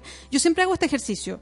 Si esto que pasa, por ejemplo, en la región de la Araucanía, en Concepción, en Valparaíso, en Quintero Puchuncaví, para mencionar cosas actuales, pasaran en Santiago, sería súper distinto. Es como si el hombre pu- eh, eh, tuviera la posibilidad de tener o no tener hijos, ya habría ley de aborto. Qué buen ejemplo, es tal cual. Lo hemos Lo dicho tenemos. varias veces. Oye, a propósito de, de ser mujer y, y la y los, los medios de comunicación, veo los trending topics a Raquel Correa. Y es por este video que apareció eh, cuando ella entrevistó hace muchos años, en la década de los 80, a Cardoen. Sí. Hoy día hablamos en extenso de Cardoen porque además la Sol es de la zona, entonces ella entiende y sabe lo que pasa en la chimuchina, en el eh, que el almacén no sé cuánto y las cosas. Entonces fue muy entretenido además para que la gente se vaya enterando de quién es quién y cómo funcionan las cosas también, porque a través de ese ejemplo podemos ver que eh, los delincuentes de cuello y corbata tienen otras formas de, de zafar, ¿no? De la ley y todo. Y eh, recuerdo, y esto también sale a la luz, creo, por lo que pasó el fin de semana con la entrevista de Carol Urrejola, que también estuvo en los Trending Topics, y el presidente. Eh, en, en varias, como que habían varias aristas. Muchas personas decían que lo había atacado, otros que solo le había preguntado, y el presidente se había visto como eh, en problemas. Pero finalmente se pone el acento en el periodismo por sobre la información de lo que se... Como que no fuera tan importante lo que se dice, sino como el, el, la- el efecto que ella dijo esto y el otro se sintió incómodo y la gente percibe que detrás de eso hay un ataque. Eh, ¿Pasa más con las mujeres o tú dices que esto también tiene que ver con el ejercicio periodístico que muchas autoridades no están dispuestas a, a vivir? La experiencia de, de, de responder una pregunta, porque yo también decía, si están pensando que Sebastián Piñera es tan inteligente, porque mucha gente dice que es muy inteligente por todo lo que ha logrado, mínimo que responda una o dos preguntas. No me parece un desafío tan difícil, ¿no? Yo creo que es una suma de cosas. Yo creo que en Chile estamos de a poco acostumbrándonos a ser más directos. Yo creo que somos súper buenos para el eufemismo. ¿No? Las cosas son como que. Y como que no hemos puesto más así durante el tiempo, ¿cierto? Sí. Como más ciúticos y menos directos. No sé, pues hablamos de desvinculaciones en vez de decir echaron a alguien, te despidieron, ¿no? Eh, y, y así bus- vamos buscando fórmulas que no sean tan duras para decir las cosas. Y de repente conocemos gente de otros países y decimos, ¡ay, qué dura que es esta persona! Y es básicamente porque hay una idiosincrasia que es mucho más directa. Creo que nos falta ser más directos y creo que de a poco estamos siendo más directos, sí. Y yo creo que al periodismo le pasa un poquito lo mismo. Éramos malos para decir, eh, para hacer la pregunta directamente, para decir, usted mintió, por ejemplo, usted robó. Bueno, Eso, se escucha poco en, en televisión. En otros países se escucha más. Creo que tiene que ver también con que eh, estábamos todavía, somos muy hijos de la dictadura. O sea, fuimos criados en un momento en que la televisión era como de mentirilla, ¿no? Toda la época de la Claro, dictadura. era un ejercicio- era un ejercicio falso. Sí. O sea, las noticias eran falsas, las preguntas eran falsas, las respuestas eran falsas. Era como una, no sé, una pantomima permanente, las noticias en general. Y los diarios y los medios se acostumbraron a más a jugar con el eufemismo permanente. Claro. Incluso los que trataban de decir la verdad porque si no los cerraban. Entonces trataban de, de poder manejarse Hay un en castigo también a los periodistas que son tal vez más directos, como dices tú. Pero hoy día, hoy día yo creo que no. Hoy día hay, un, yo creo que las personas están esperando algo mucho más directo. Que, ojo, no se confunda con circo romano, que yo creo que también de repente estamos al borde de. ¿no? Claro. Pero yo creo que las redes sociales hacen que hoy día eh, todo sea un poquito más directos. Se espera que haya, que haya cosas más directas. Y se, y se resalta. Pero yo creo que tienes razón. Cuando lo hace una mujer con una autoridad hombre, se resalta de manera distinta. ¿A ti te pasó alguna vez que por preguntar directamente te, te- más que todo fuera noticia la entrevista más que la respuesta? Sí, sí. Porque me- eso es como el ejercicio periodístico es la noticia, más no la respuesta de cada o cual. Sí, me pasó, me pasó un par de veces y, mm, y sí, es, es, cu- es curiosa la forma, porque termina siendo la forma la noticia más que la respuesta y la pregunta, Sí, sino como sí. el encontrón. Sí. Que el encontrón, que finalmente es una, no- es una noticia breve. En cambio, la profundidad de lo que queda podría haber sido una noticia más larga, creo yo. En el caso de, de- de Carolina Urrejola y el presidente, el encontrón de ellos dos, o sea, ese momento tenso que se vivió, que, eso, que es, perdón, parte de las entrevistas. Claro. Las entrevistas son un, a ver, lo voy a decir bien así como en simple, pero es como un tobogán de emociones, ¿no? Cuando uno hace un programa de entrevistas, y a ti te pasa, pues Nata, porque tu entrevista es como un tobogán de emociones. Hay momentos más tensos, hay momentos emocionantes, hay momentos que, tú te ríes y hay momentos que son más tristes, no sé. Sobre todo las que son más humanas, las que son más largas. Entonces hay momentos de tensión que son normales en una entrevista. Y, y claro, el momento de tensión puede ser una nota, pero una nota que dura un día. Pero si dentro de ese momento de tensión hay una buena pregunta con una respuesta que no se dio, o con una respuesta que se evitó dar, o con una respuesta que a lo mejor se dio, pero que cambia, o eso podría ser una noticia que dure Eso fue lo un- que pasó mes, también. Eh, ella le rebate la idea con eh, datos duros de, de lo que está pasando y, y incluso respecto a la zona, así como, oiga, nosotros eh, internacionalmente ya estamos dando jugo en este aspecto y, y finalmente recibe eso como respuesta, pero también desde la gente hay que, por ejemplo, la Cota Ortiz dice algo que yo no sabía cómo encontrar la palabra, pero ella lo dijo, es que la gente está acostumbrada al periodista relacionador público. ¿Por qué vamos sintiendo hace un tiempo que esto es así? Mm. Yo tengo mi propia lectura, yo tengo mi propia lectura. Sí, que- por eso que queremos sí, y que tiene que ver con, con, con, lo- con la historia reciente. Yo creo que después de dictadura me da la impresión que todo el periodismo de los 90 y que vino a cambiar, yo creo, a principios del 2000 y la Ale Matos tiene mucho que ver, así que cuando llegue le, le podemos preguntar por esa época, porque ella encabezó un proyecto en los 2000 que vino a, a cambiar como esa, esa posición. Yo creo que toda la época de los 90 se vivió una- un momento en que el periodismo fue parte de la institucionalidad que se trató de cuidar. Me explico. Cuando termina la dictadura y empieza el periodo transicional, hubo una serie de pactos para como cuidar esta naciente democracia. Dentro de los pactos era no tocar una serie de cosas. O sea, como que no se tocaba el ejército, como que justicia en la medida de lo posible, lo dijo el propio presidente Elwin. Eh, de, de tales cosas vamos a hablar y de tales no. Por ejemplo, no vamos a hacer un revisionismo de a quién se le pasaron las empresas del Estado y cómo se vendieron. Eso Por- nunca por eso se. Bueno, en parte, absolutamente. O sea, ¿quiénes son estos nuevos ricos que surgieron dueños de grandes compañías que eran del Estado y que se vendieron a, a Sí. precio de huevo, digamos? Entonces, todo eso nos iba a revisar. O Una serie de cosas que dijimos, dijeron algunos, digamos, ¿ah? lo sellaron con una firma. Pero eso dijeron, no vamos a revisar esto porque queremos Mm. dar un salto a la democracia y que no sea de manera violenta, entonces vamos a hacer este pacto. Porque fue un pacto pasar a la democracia. Sí. Ahí tú puedes tener juicio de valor si te gustó, si no te gustó. No, y cada vez más lo, lo podemos, cada vez se revela más ese pacto. Yo también creo, y yo Sí. creo que hay cosas que sabemos de ese pacto y cosas que no Sí, sabemos de ese pacto, que que podemos estamos entender. viviendo. Exacto, que podemos entender pero que no sabemos. Y parte de esas cosas quizás no escritas de ese pacto, para mi gusto, y yo te digo, en esa época yo estaba en la universidad y alcancé a reportear parte de esos 90, es que los medios de comunicación también se fueron parte de esa ola en que había que cuidar la institucionalidad. Entonces el periodismo era poco invasivo y poco investigativo. Era un periodismo bastante de conferencias de prensa, de comunicado público. Sentía, yo creo que se sentía que había un rol del periodismo de también mantener la institucionalidad frágil de ese momento. Y creo que ese fue un periodismo muy característico de los 90. Creo que vino a cambiar con el 2000, con una camada de periodistas nu- nuevos, más jóvenes, que venían con otra mirada. Creo que hay proyectos bien emblemáticos de esa época que vinieron a quebrar cosas. Y me acuerdo de La Nación Domingo, por ejemplo, que hizo Sí, varios reportajes sí. que fueron censurados. En fin, la Alematus participó de ese proyecto. Así que ahí le podemos preguntar lo que se vivía adentro cada vez que sacaban un reportaje que quedaba la escoba. Y que empezaron a, y se empezó a quebrar esa, esa, esa forma. Y yo creo que hoy día estamos viviendo otro momento, ¿ah? Yo no diría que hoy día el periodismo es un periodismo servil o de relaciones públicas. Yo creo que hay dos fenómenos. Hay un periodismo que está hoy día investigando y poniendo el ojo, y hay otro periodismo, lo, lo comentaba hace unos días atrás, no tenemos que perdernos de quiénes son los dueños de los medios de comunicación. Hoy día, para mi gusto en Chile, a propósito de la cantidad de periodistas que están eh, despidiendo eh, y los medios que se están cerrando, que se están atomizando, o sea, un dueño con muchos medios, es porque las comunicaciones son un terreno en disputa hoy día.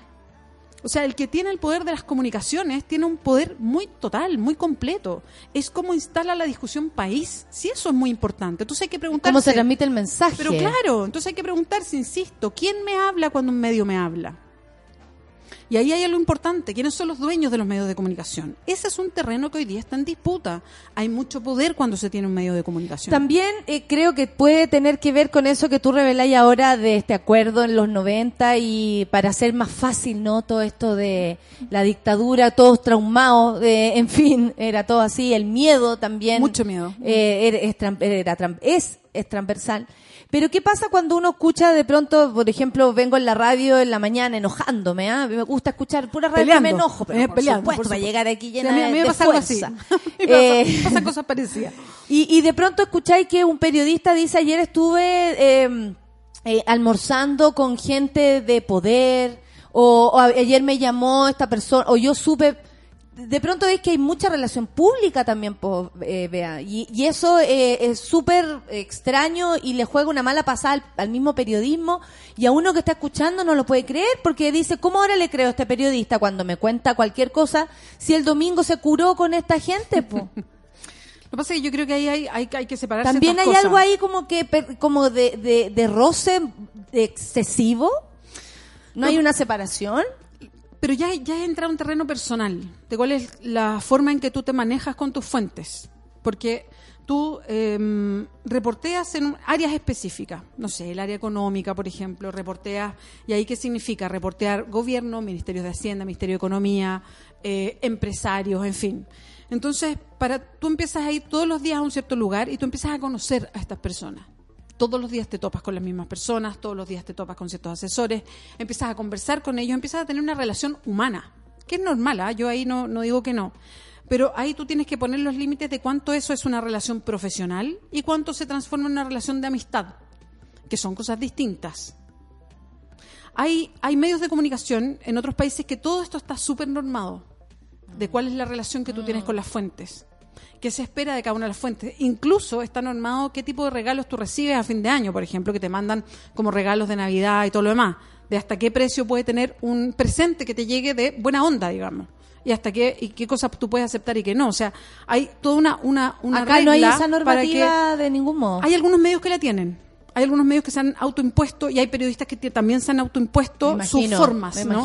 Y hay otros que no, que, es- es- que son, son temas más usuales, son, son temas que han, que han ido que han ido surgiendo en el último tiempo, más bien mirando lo que pasa afuera. Ahora cuando veía que el, el video de Raquel Correa a propósito de esto, ella es para nada buena onda con el tipo, de hecho le Es dice una frase fantástica, es que es como estoy entrevistando a un vendedor de armas, no un actor de cine. Como respóndeme la pregunta. Y, y ahora esa frase sería terrible. No, algo así como cuántas personas muertas vale. eh, Eh, claro, hay- hay ha provocado usted con su hay que está vendiendo. como con el negocio hay, hay, hay, una, hay unas formas que ocupa yo vi el extracto de la entrevista sí y, y es es súper Eso eh, ahora sería un escándalo. bueno de hecho Imagínate, tú le dices a, a, un- a cualquiera, oye, disculpa, pero no estoy hablando con un actor de cine, estoy hablando con... ¿Qué a la cagada, vea? ¿Qué a la cagada? Sí, claro, no, no. no se podría. Y, aunque mira- tienes una altura de, de- La misma Ale, que para nosotros es como, oh, la periodista más peligrosa de Chile, lo dice y también nadie entendería por qué lo hace. no es trending topic y todo lo demás ahora yo eh, también quiero destacar que la Como para, Raquel entender, Correa para entender el ejercicio Sí. periodístico, para que la gente también comprenda desde afuera cómo es esto. la Raquel Correa siendo mujer se ganó un espacio en el Mercurio todos los domingos era la entrevista de Raquel Correa en el Eh, Mercurio los domingos sí, sí. tenía un espacio de entrevista como mujer que yo me imagino lo que cuesta llegar ahí en una época en que ninguna mujer estaba ahí Ah, más allá de, de- de- de todas las consideraciones que tú puedes tener porque estamos viviendo en dictadura. Y era la, y yo me acuerdo de esa entrevista, que era como la entrevista del domingo que marcaba una pauta tremenda.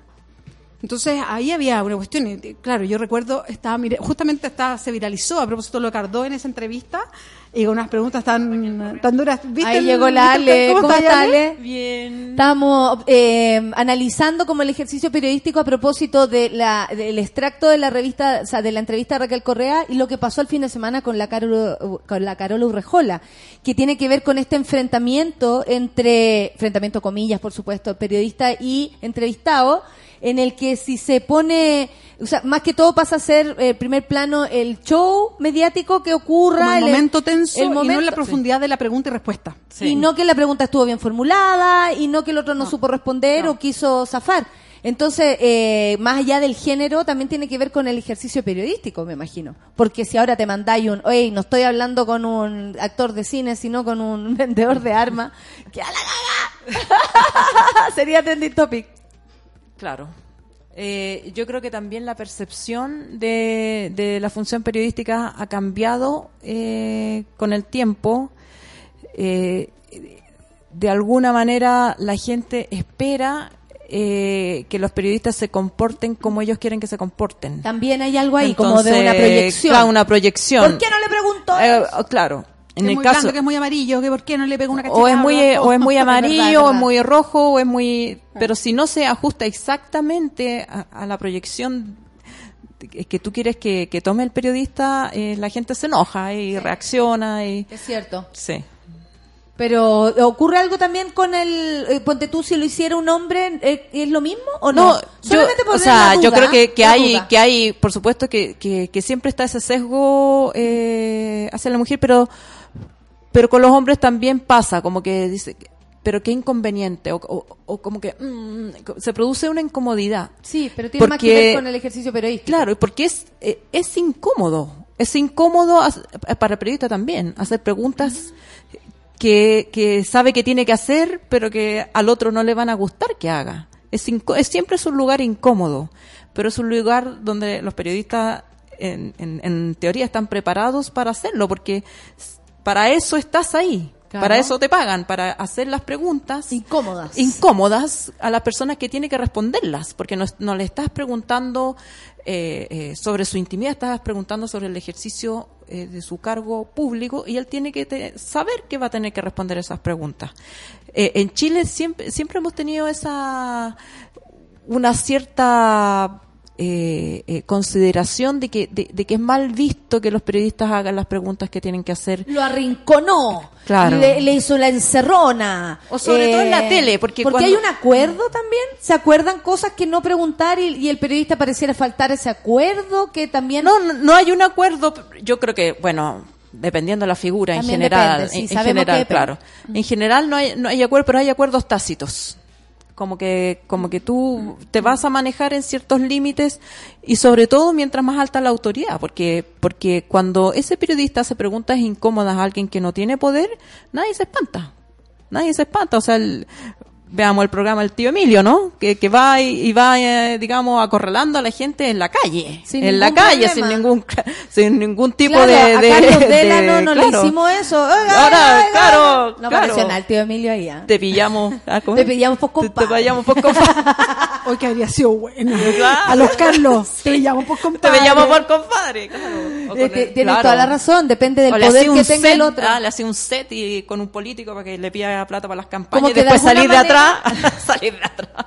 Con humo, con, con humo. En como que de alguna trampa, manera hay cosas que, claro, hay personas que al parecer tuvieran más, más, más tiro, más, más cancha para, para no querer responder o porque yo soy, como que se protegen detrás de ese personaje autoridad o, Es que el poder está o ahí. lo po. que sea. Sí, es, claro. más, es más complejo mientras más poder hay. En, en todos los sentidos, en todos los sentidos. Y eso, eso está, está presente, por supuesto, arriba de la mesa. Eh, pero, y, y, y, y- hoy día lo que dice Lal es cierto. De hecho, conversando con amigos, amigas, editores, dice que, o sea, y uno reacciona también. O sea, el, el periodismo antes de las redes sociales y después, sobre todo el periodismo que es más público, por ejemplo, el que nosotras estemos acá en vivo en la radio y el efecto que provoca todas las personas hoy día, las monas que nos están escuchando y que nos escriben, nos dicen, mira, me gusta esto, o cómo dijiste esto otro, o yo no comparto esto. Te van Ejerce una- ejerce una influencia sobre lo que nosotros estamos diciendo. claro. Y nos hace cuestionarnos cosas.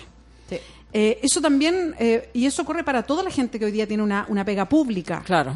Y, hay- y en algunos en algunos momentos muy cariñosa y en algunos momentos súper dura y ruda. Y eso te puede ir eh, eh, generando un desgaste de lo estoy haciendo bien o no, te puede insegurizar o no, te puede llevar a hacer a, a ponerte en una posición o en otra, que es lo que decía Lale. Claro, bueno, de hecho, eh, eh, hay un estudio que se hizo hace poco sobre las mujeres periodistas que tuitean, o que Ya. tuitean, no, que dan a conocer su trabajo en, en las redes sociales, que la, la respuesta del- de, de la gente que no está de acuerdo con su punto de vista, en general, es muy agresivo y, y con alto contenido sexual, además. Entonces se producen como patoteras así de también de no solamente de hacerte ver, oye, mira, me parece que tú tal vez pudiste haber hecho, opinión claro, no yo opino que de, tal vez, o te pregunto, ¿por qué hiciste esto y no esto? Eh, eh, eh, la sana curiosidad o, la, o, el sano intercambio de ideas. Sí, claro. Pero, pero no, en general no es así, pues. Pero, eso, pero eso está estudiado. Yo lo decía el Sí. otro ¿A ti día, qué el- te el falta? ¿A ti qué te sábado- sobra? Ah, El Claro. sábado en el conversatorio lo contaba y lo decía en este libro Mujeres y Poder de la Mary Sí. Beard, de la historiadora inglesa que a, mí me cayó como... Dije, pero esto es... Fue, maravilloso leerlo. Te abrazó el libro. Me abrazó. Me abrazó, lo tengo a mi- al lado de mi cama, me abraza todas, Todas las noches. noches. no, que a las mujeres con voz pública, y aquí abro el abanico, toda la voz pública, eh, la crítica no es a lo que tú opinas, la crítica es a ti misma. Claro. A diferencia que a los hombres, que la crítica es hacia lo que opinan.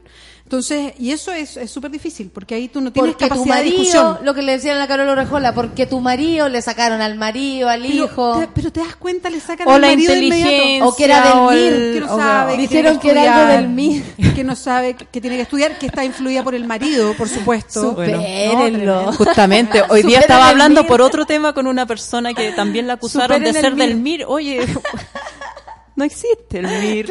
Darling, supérenlo. o Oye, eh, llegaron las invitadas y la conversación va a estar súper entretenida. Eh, lo que viene a continuación, al menos yo también voy a tener la oportunidad. No, espera, espera. Ah, no, voy a tener la oportunidad de, de también de presentar el 4 de abril el estreno. Eh, sí, voy a ser honrada con eso. Se acerca una nueva edición de Lola Palusa Chile de viernes a domingo, 29, 30, 39 de marzo en el Parque O'Higgins. En Sube la Radio, somos Media Partner y estaremos contándote todas las novedades del festival durante este mes. A continuación escuchamos a la gran Ana Tillú. Está en el, en el eh, YouTube, por si acaso, un programa de la Ana que está haciendo ella en su casa. La primera invitada soy yo. Se llama Ana No TV y es una conversación real entre ella y yo. Me pidió algunas tareas, así que el encuentro sucede, ya está en la las ¿Podemos ir a hacerle el cafecito? Ah. Esa conversación está muy, está muy, buena. Pero ahora vamos a escuchar a, la Ana, por supuesto, que se va a presentar en el Aldea Verde de Lollapalooza, Chile 2019, el próximo domingo 31 de marzo. Calaveritas, un gustito, ¿ah? Para esta mañana. Café con Atenzuela.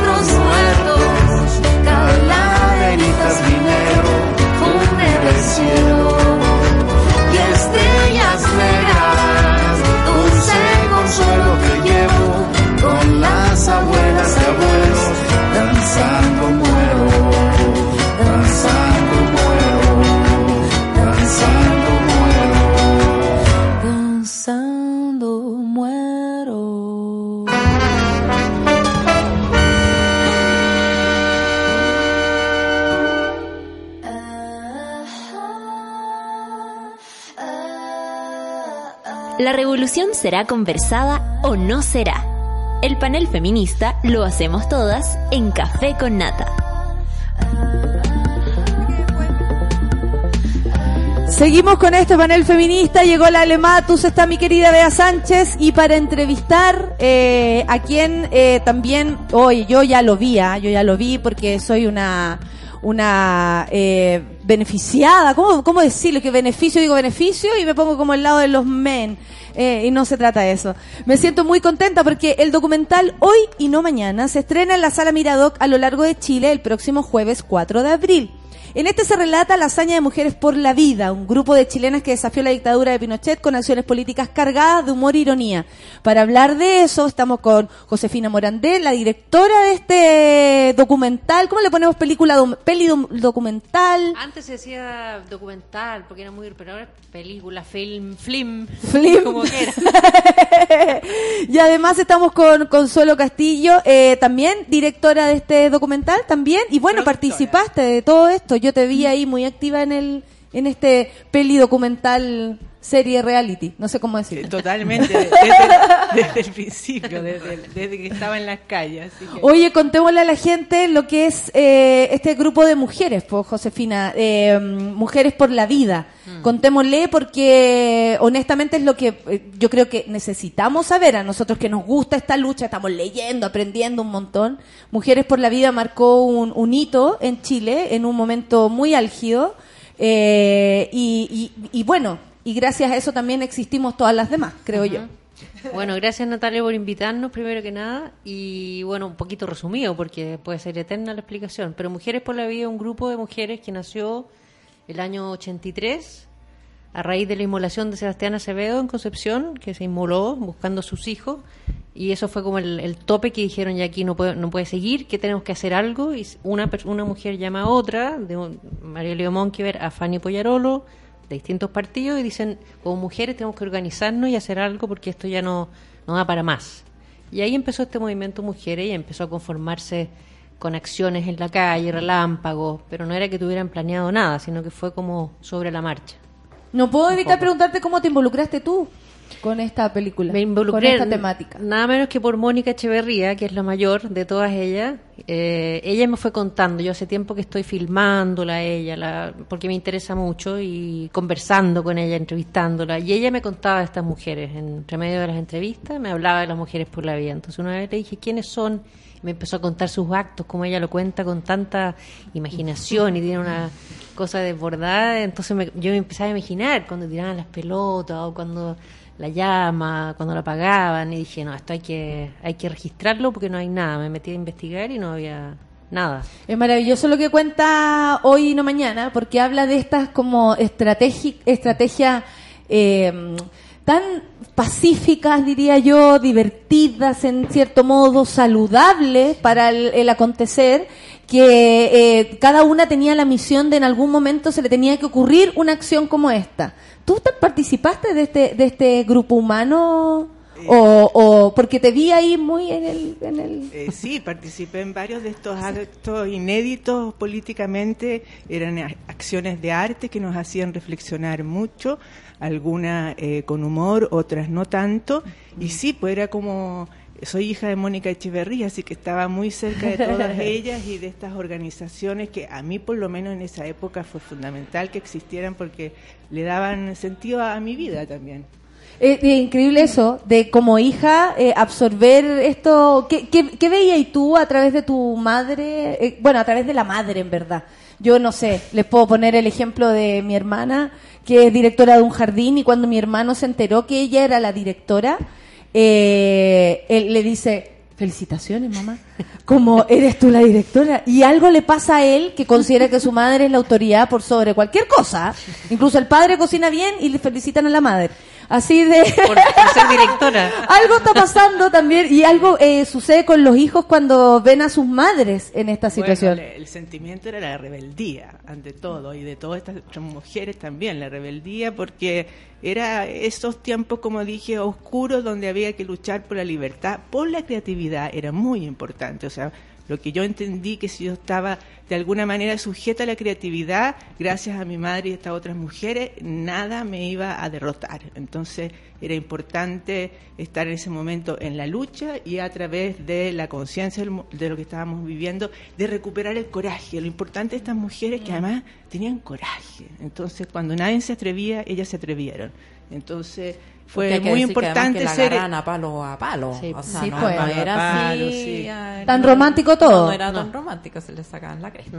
Sí. Algo, ¿sí? Sí, ¿Vea? eh, yo tuve la, la fortuna de ver el... ¿También lo viste? Sí, Sí. el documental. Que uno Eh, queda así como...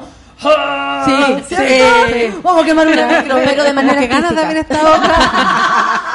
Con humor. Vamos a quemar una micro, pero con humor. es sorprendente.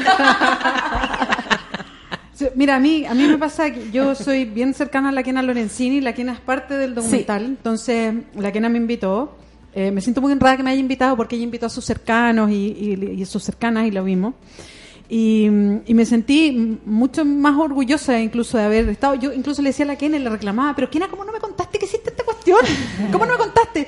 Y ella se miraba y misma y decía, uy, que hay cosas que se me habían olvidado. Hasta que no vino el documental como a remover una serie de cosas, como que ella lo veía y lo veía en el documental como que hubiese sido otra Kena. claro. porque, porque se te va, porque en el fondo yo creo que hay ese efecto de que uno vive varias vidas en una misma vida, no sé, hay, hay muchas cosas en eso, ¿no?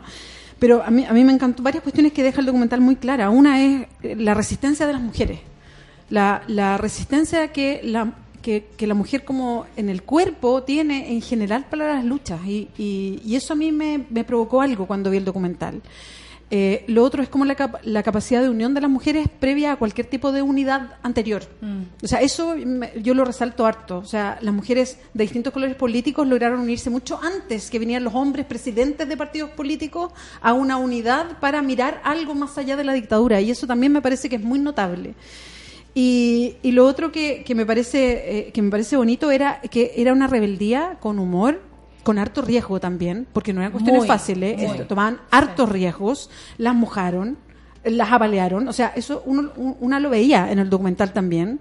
Hay muchas cosas que se recrean porque no hay ninguna foto siquiera de muchos de estos, de estos eventos que me, que me pareció increíble que y uno se pregunta si no sé si es porque son hechos por mujeres o no pero hay poco registro de muchas de estas cosas si yo no las hubiera visto en el documental y que gracias eh, José Consuelo por hacer esto no tendríamos un registro continuo de todo esto increíble que, se, que hicieron muchas mujeres que además bueno, está con- hay un relato que hacer, ¿no? Entonces se elige a una mujer en específico, pero ah, esto es muchas mujeres de distintas partes de, de Santiago eh, que están empujando esto para adelante. Y ese es un lugar, hay un lugar de encuentro también de mujeres que me parece que es que es súper potente. ¿Pasó eso, Josefina? Como Sí. de, de, de tener, de no encontrar material Sí, o... esa fue una de las cosas más interesantes porque, bueno, esta, los documentales uno siempre tiene que investigar mucho. Mm. O sea, una larga, me convertí en periodista. Yo debería haber sido periodista porque es muy entretenido. Bienvenida. Y una, y una- investigación, claro, Y una cosa es como en- encontrar los hilos, una cosa te lleva a la Mm. otra, a la otra, entonces muy entretenido porque es lo que me iban contando ellas, que efectivamente, por ejemplo, que me contó la Loti Rosenfeld que lideró un, un acto en el, en el Nacional, que era desplegar un no más, tendrían que entrar escondidas con los pedazos de los Ay, géneros. los pelos cuando me acuerdo, sí. Y no hay ni una foto porque les quitaron las cámaras, les quitaron todo. Entonces, muy entretenido poder tener que ir reconstruyendo esa memoria de alguna manera. Y yo dije, bueno, si, si nos ganamos el fondo audiovisual, podemos hacer animaciones porque es muy caro. Y lo ganamos. Entonces, gracias a eso, encontré unas geniales ilustradoras del estudio Live. Y yo les iba relatando, entonces fue como el juego del teléfono un poco, que ellos me iban contando eh, cómo era ya, pero cómo entraron y cuántas mujeres y dónde se pararon y, y cómo era la tela. A ver, dibujemos, Loti, dibujemos y empezamos a dibujar, a calcular y, y así yo le transmitía a los dibujantes cómo poderlo ah, dibujar y animar. Así que sí fue una, una etapa muy entretenida de, de buscar los pedazos perdidos, básicamente. Eh, yo, yo quiero compartir una experiencia con el tema de las mujeres por la vida porque eh, eh, pasa eso de que para mí o para mi generación es algo muy reciente y Mujeres por la Vida, o sea, ¿quién no conoce Mujeres por la Vida? Entonces, Claro. Cuando escribí la columna de la marcha del, del, del 8 de marzo pues, y me escribían algunas, ¿son, pro- eh, son antiaborto? Entonces, ¿y ¿qué pasó entre que en el 80 los movimientos por la vida era la defensa de, de- de- de los seres humanos en contra de la represión y pasó ahora hacer un eslogan Sí. de otro grupo. Ah, claro. Claro, entonces eh, ese tema del registro, de, que uno no registra como las cosas que cree que están en el presente. Y de repente un día te- no te diste cuenta, ya es el pasado. Y hay que, hay que ir a buscar esos registros. eh, no solamente yo creo que como en ese momento el objetivo era hacer las cosas, yo creo que no había nadie pensando tenemos que registrarlo para que algún día en el futuro... No, pues eran cuestiones que pasaban y claro, y no habían celulares, no habían redes sociales. Entonces hay muchas cosas, por ejemplo, artículos periodísticos. Hay muchos artículos que no están en ninguna parte porque no, no, no están digitalizados. Y hay mucha memoria que parece reciente, pero que ya es pasado que, que hay que ir a rescatar.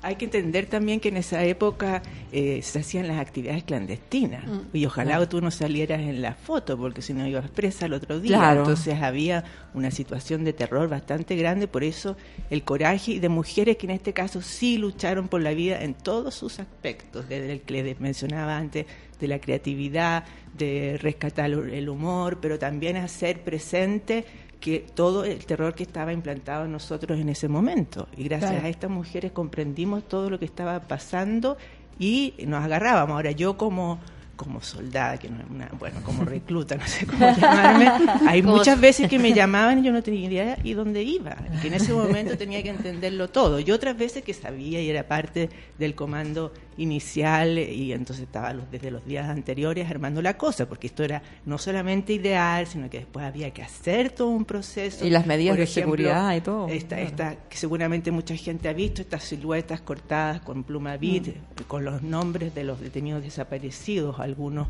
muertos, que fueron 2.000 figuras que sacamos en el Paseo Humada, fue impactante Mm. y, y estar ahí con estas sombras que estaban de alguna manera diciéndonos, bueno, vayan, vayan, conquisten la democracia de una vez por todas de nuevo. Entonces, en ese aspecto, claro, mujeres Yo por creo la que vida. aquí hay algo que encontramos en Mujeres por la Vida, en lo que pasó el 8 de marzo eh, reciente, que tiene que ver con la organización. Y la organización más allá de las bases, más allá de los partidos, más allá de los colores, más, más allá de la organización por querer hacer algo, que eso nos destaca como mujeres, como sociedad también, pero como mujeres en, en especial. La- tú lo decías, y como que llama, te llamó a ti, Josefina, la, la, la atención, esa capacidad de organización que uno no tiene otra que aprender. O sea, es lo que más me, me, me- me impactó, porque eso lo quiero rescatar, que yo también creo que es una cosa de las mujeres que somos bien concretas, o sea, hay un problema y ya no seguimos teorizando, sino que ya, ¿qué hacemos? Yo te llamo, oye, comadre, ¿qué hacemos? Esto, esto, esto no puede pasar, ya, llama tú a la, a la amiga y tú Ya, yo llama- te llevo, y ya. yo te llevo, y llámate a cinco amigas más y nos juntamos, ¿y a dónde nos juntamos? En mi casa, ya, en la casa, y así, ¿cachai? Eso es muy femenino, es muy, creo que de nosotros, entonces... El futuro es nuestro. Eso.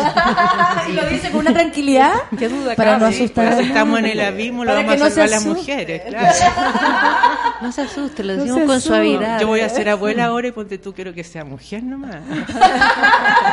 Bueno, y volviendo al tema de la organización, sí, una cosa que es importante que no son estas como ocho mujeres que están en la película, porque son muchas más Sí, que claro. están fuera, porque esto es una película en el tiempo y el espacio que dura X minutos y no las puedo meter a todas. Me hubiera me encantado meter más a la Chela que a muchas más O que a no tantas están. que, por ejemplo, la Caro Orellana dice mi mamá, Berta Belmar, fue Ella, parte de la las Berta mujeres por la vida. La nombran, claro que sí. ¿Cachai? Claro, hay gente que sale nombrada, va- pero no visible, y, y aún así hizo parte de esta Eso. fuerza. Esa es la gracia que ellas pues, lograron articular, eso es lo que más quiero yo decir, porque no eran solo ellas, ellas, la gracia, hablando de la organización, es que ellas lograron juntarse con Mudechi, con las poblaciones, con la con el MEMCH, con montones, con el Mudepu, había otro, todas las organizaciones sociales que existían en ese momento, entonces circul con, poder, eh, digamos, encadenar todo eso sí. sin medios como tenemos ahora, Claro. y fue más allá de Santiago. Hubo Mujeres por la Vida en Concepción, hubo como sub,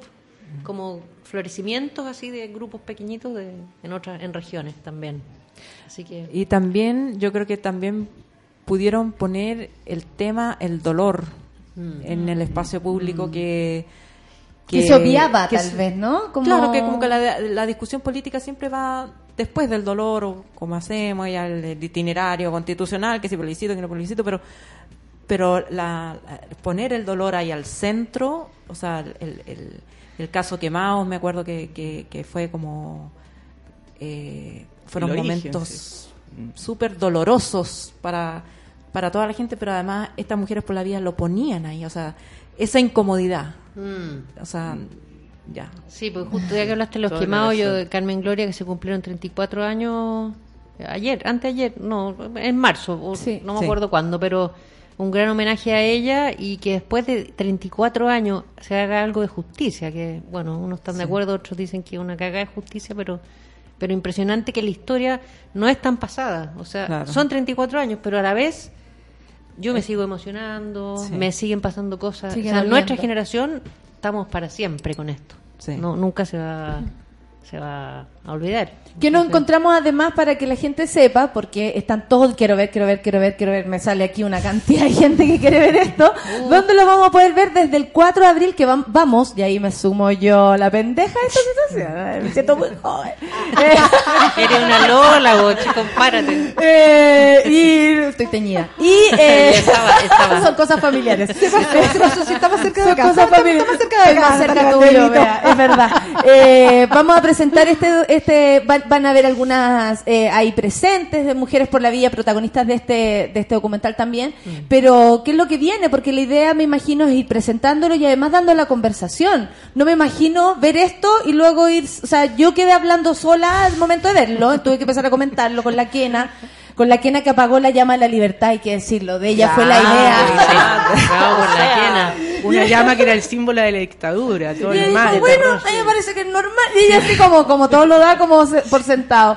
Eh, Llamar ¿qué- a una pendeja en ese tiempo. porque Además, no es Doña Quena. ¿Verdad? Eh, el 4 vamos a presentar esto y va- la idea es esto, seguir, compartirlo, hablarlo. Sí, pues mira, Doc, le- que le hacemos un gran saludo, que están distribuyendo la película, va a ser todo abril en todo Chile, de Punta Arenas a Arica. Maravilloso. Entonces es increíble. Y en Santiago hay muchas funciones, eh, acá mismo, en la Cineteca, en la Sala K, en Matucana.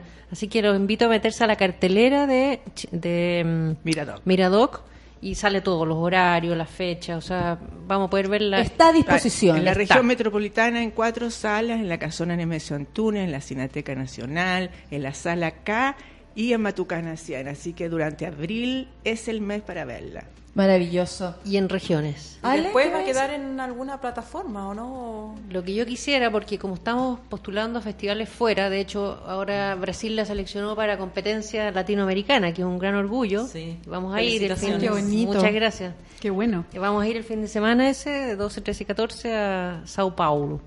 Y entonces, mientras esté ese proceso, eh, no la quiero poner en la web Ah, ni ya. subirla por eso, porque te pueden descalificar. Pero para mí, que quede en las escuelas, que quede en el Museo de la Memoria, que quede en el aire, Claro. o sea, que, que la mayor cantidad de gente lo vea. Además es tan importante porque cuando dicen eso, ¿y de dónde sacaste tú que el feminismo? ¿De dónde sacaste tú? Como si una fuera eh, creadora de algo y finalmente es la historia de las mujeres, escrita por las mujeres, mostrada por las mujeres, que tanto hemos necesitado. Siempre somos, creo yo, interpretadas. Eh, los libros nos han interpretado, pero no, nos, no son las mujeres las que hablan por nosotros. Entonces esta es la muestra de la lucha hecha por mujeres, eh, un documental hecho por mujeres, eh, y todo te vas, te vas sintiendo como acogida, creo yo, que es tan necesario. Y yo, yo quería agregar algo, que, que siempre en documentales como este, que tiene que, que, que logra pasarnos por varios estados emocionales, ¿ah? porque tiene cuestiones que yo quiero rescatar, a propósito de lo que decía la Ale,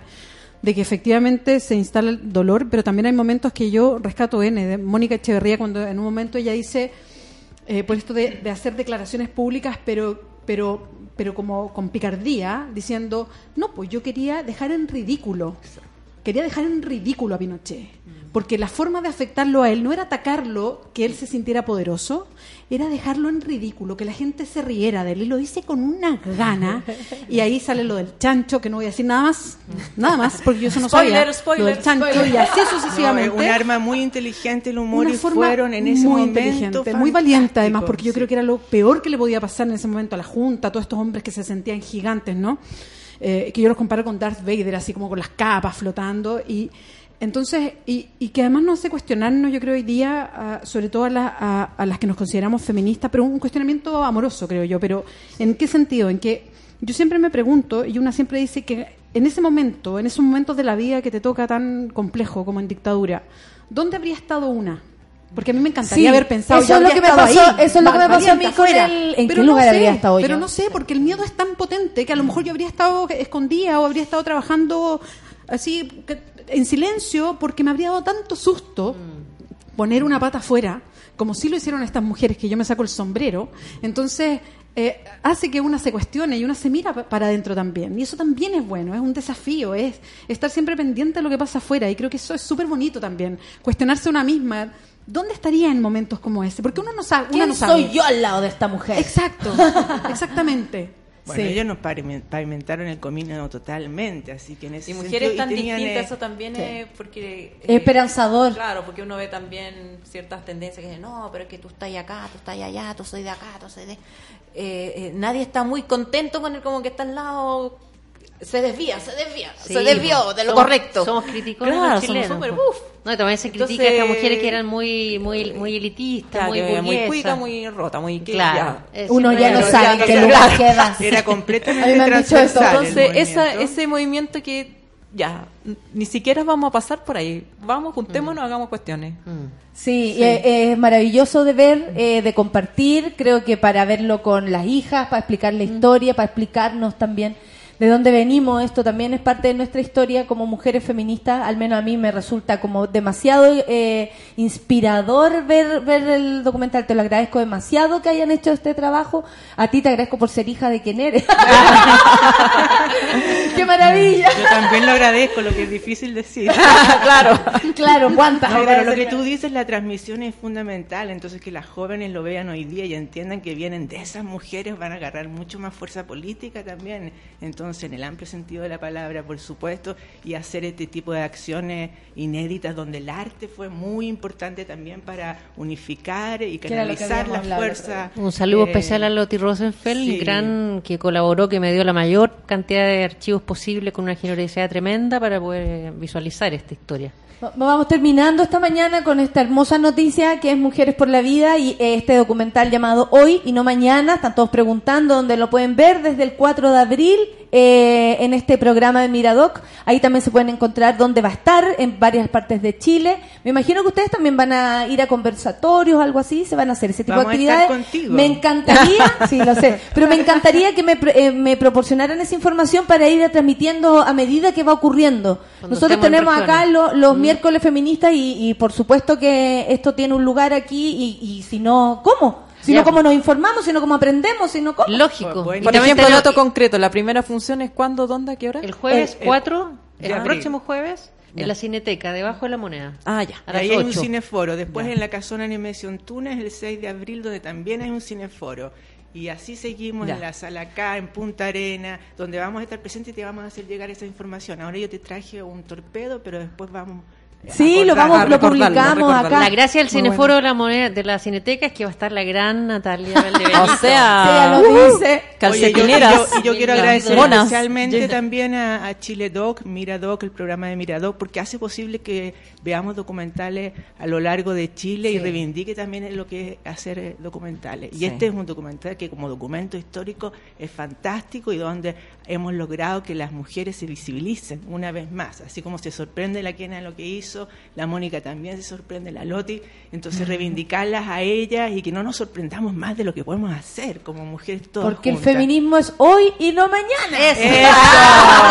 Oye, y una, una última cosita Por favor. que es una invitación a hacer un puente entre las jóvenes. Estas mujeres están todas vivas. O sea, lo había dicho en otro programa, pero en el fondo una invitación a que se vuelvan a hacer conexiones, se vuelvan a que las jóvenes se puedan acercar a estas mujeres, son acce- acce- accesibles eh, para, qué sé yo, para ideas, para compartir. O sea, una, una, la gracia que tiene es que no es un pasado que está por allá y que no hay cómo... Están ahora, están vivas, están presentes. Y marcharon están- el, claro. y marcharon el 8 de marzo. y siguen luchando por un Chile mejor. Maravilloso. Entonces, muchas gracias por haber estado acá, por haber venido al programa Mujeres por la Vida, este documental. A Josefina, a la directora, a la productora, a la productora directora, está todo mezclado acá porque Qué finalmente bueno. entre manos de mujeres se hace de todo. Ale, que le vaya muy bien. ¿Algún golpe para la próxima semana?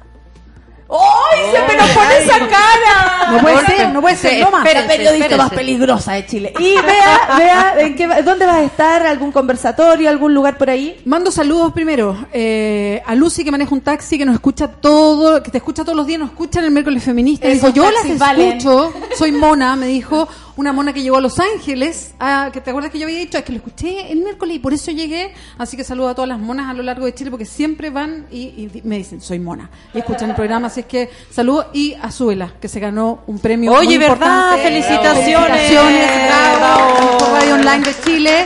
Muy bueno el nombre, besitos. Zuela. Así que felicitaciones eh, porque están haciendo una pega increíble. Gracias, qué linda mañana. Muchas gracias por estar acá, por haber Gracias, venido. Natalia. Y Gracias. nada, pues esta es su casa. Así que nos vamos, nos vamos con York y Paseíto. Que tengan un buen día. Chau.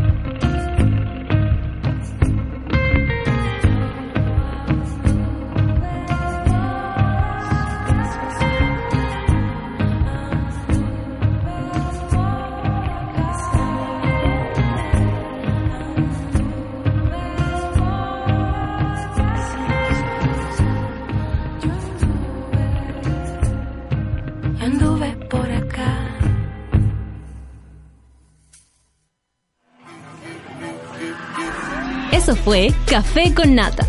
Gracias por ser parte de esta comunidad y hacer de Mordor un lugar más apacible.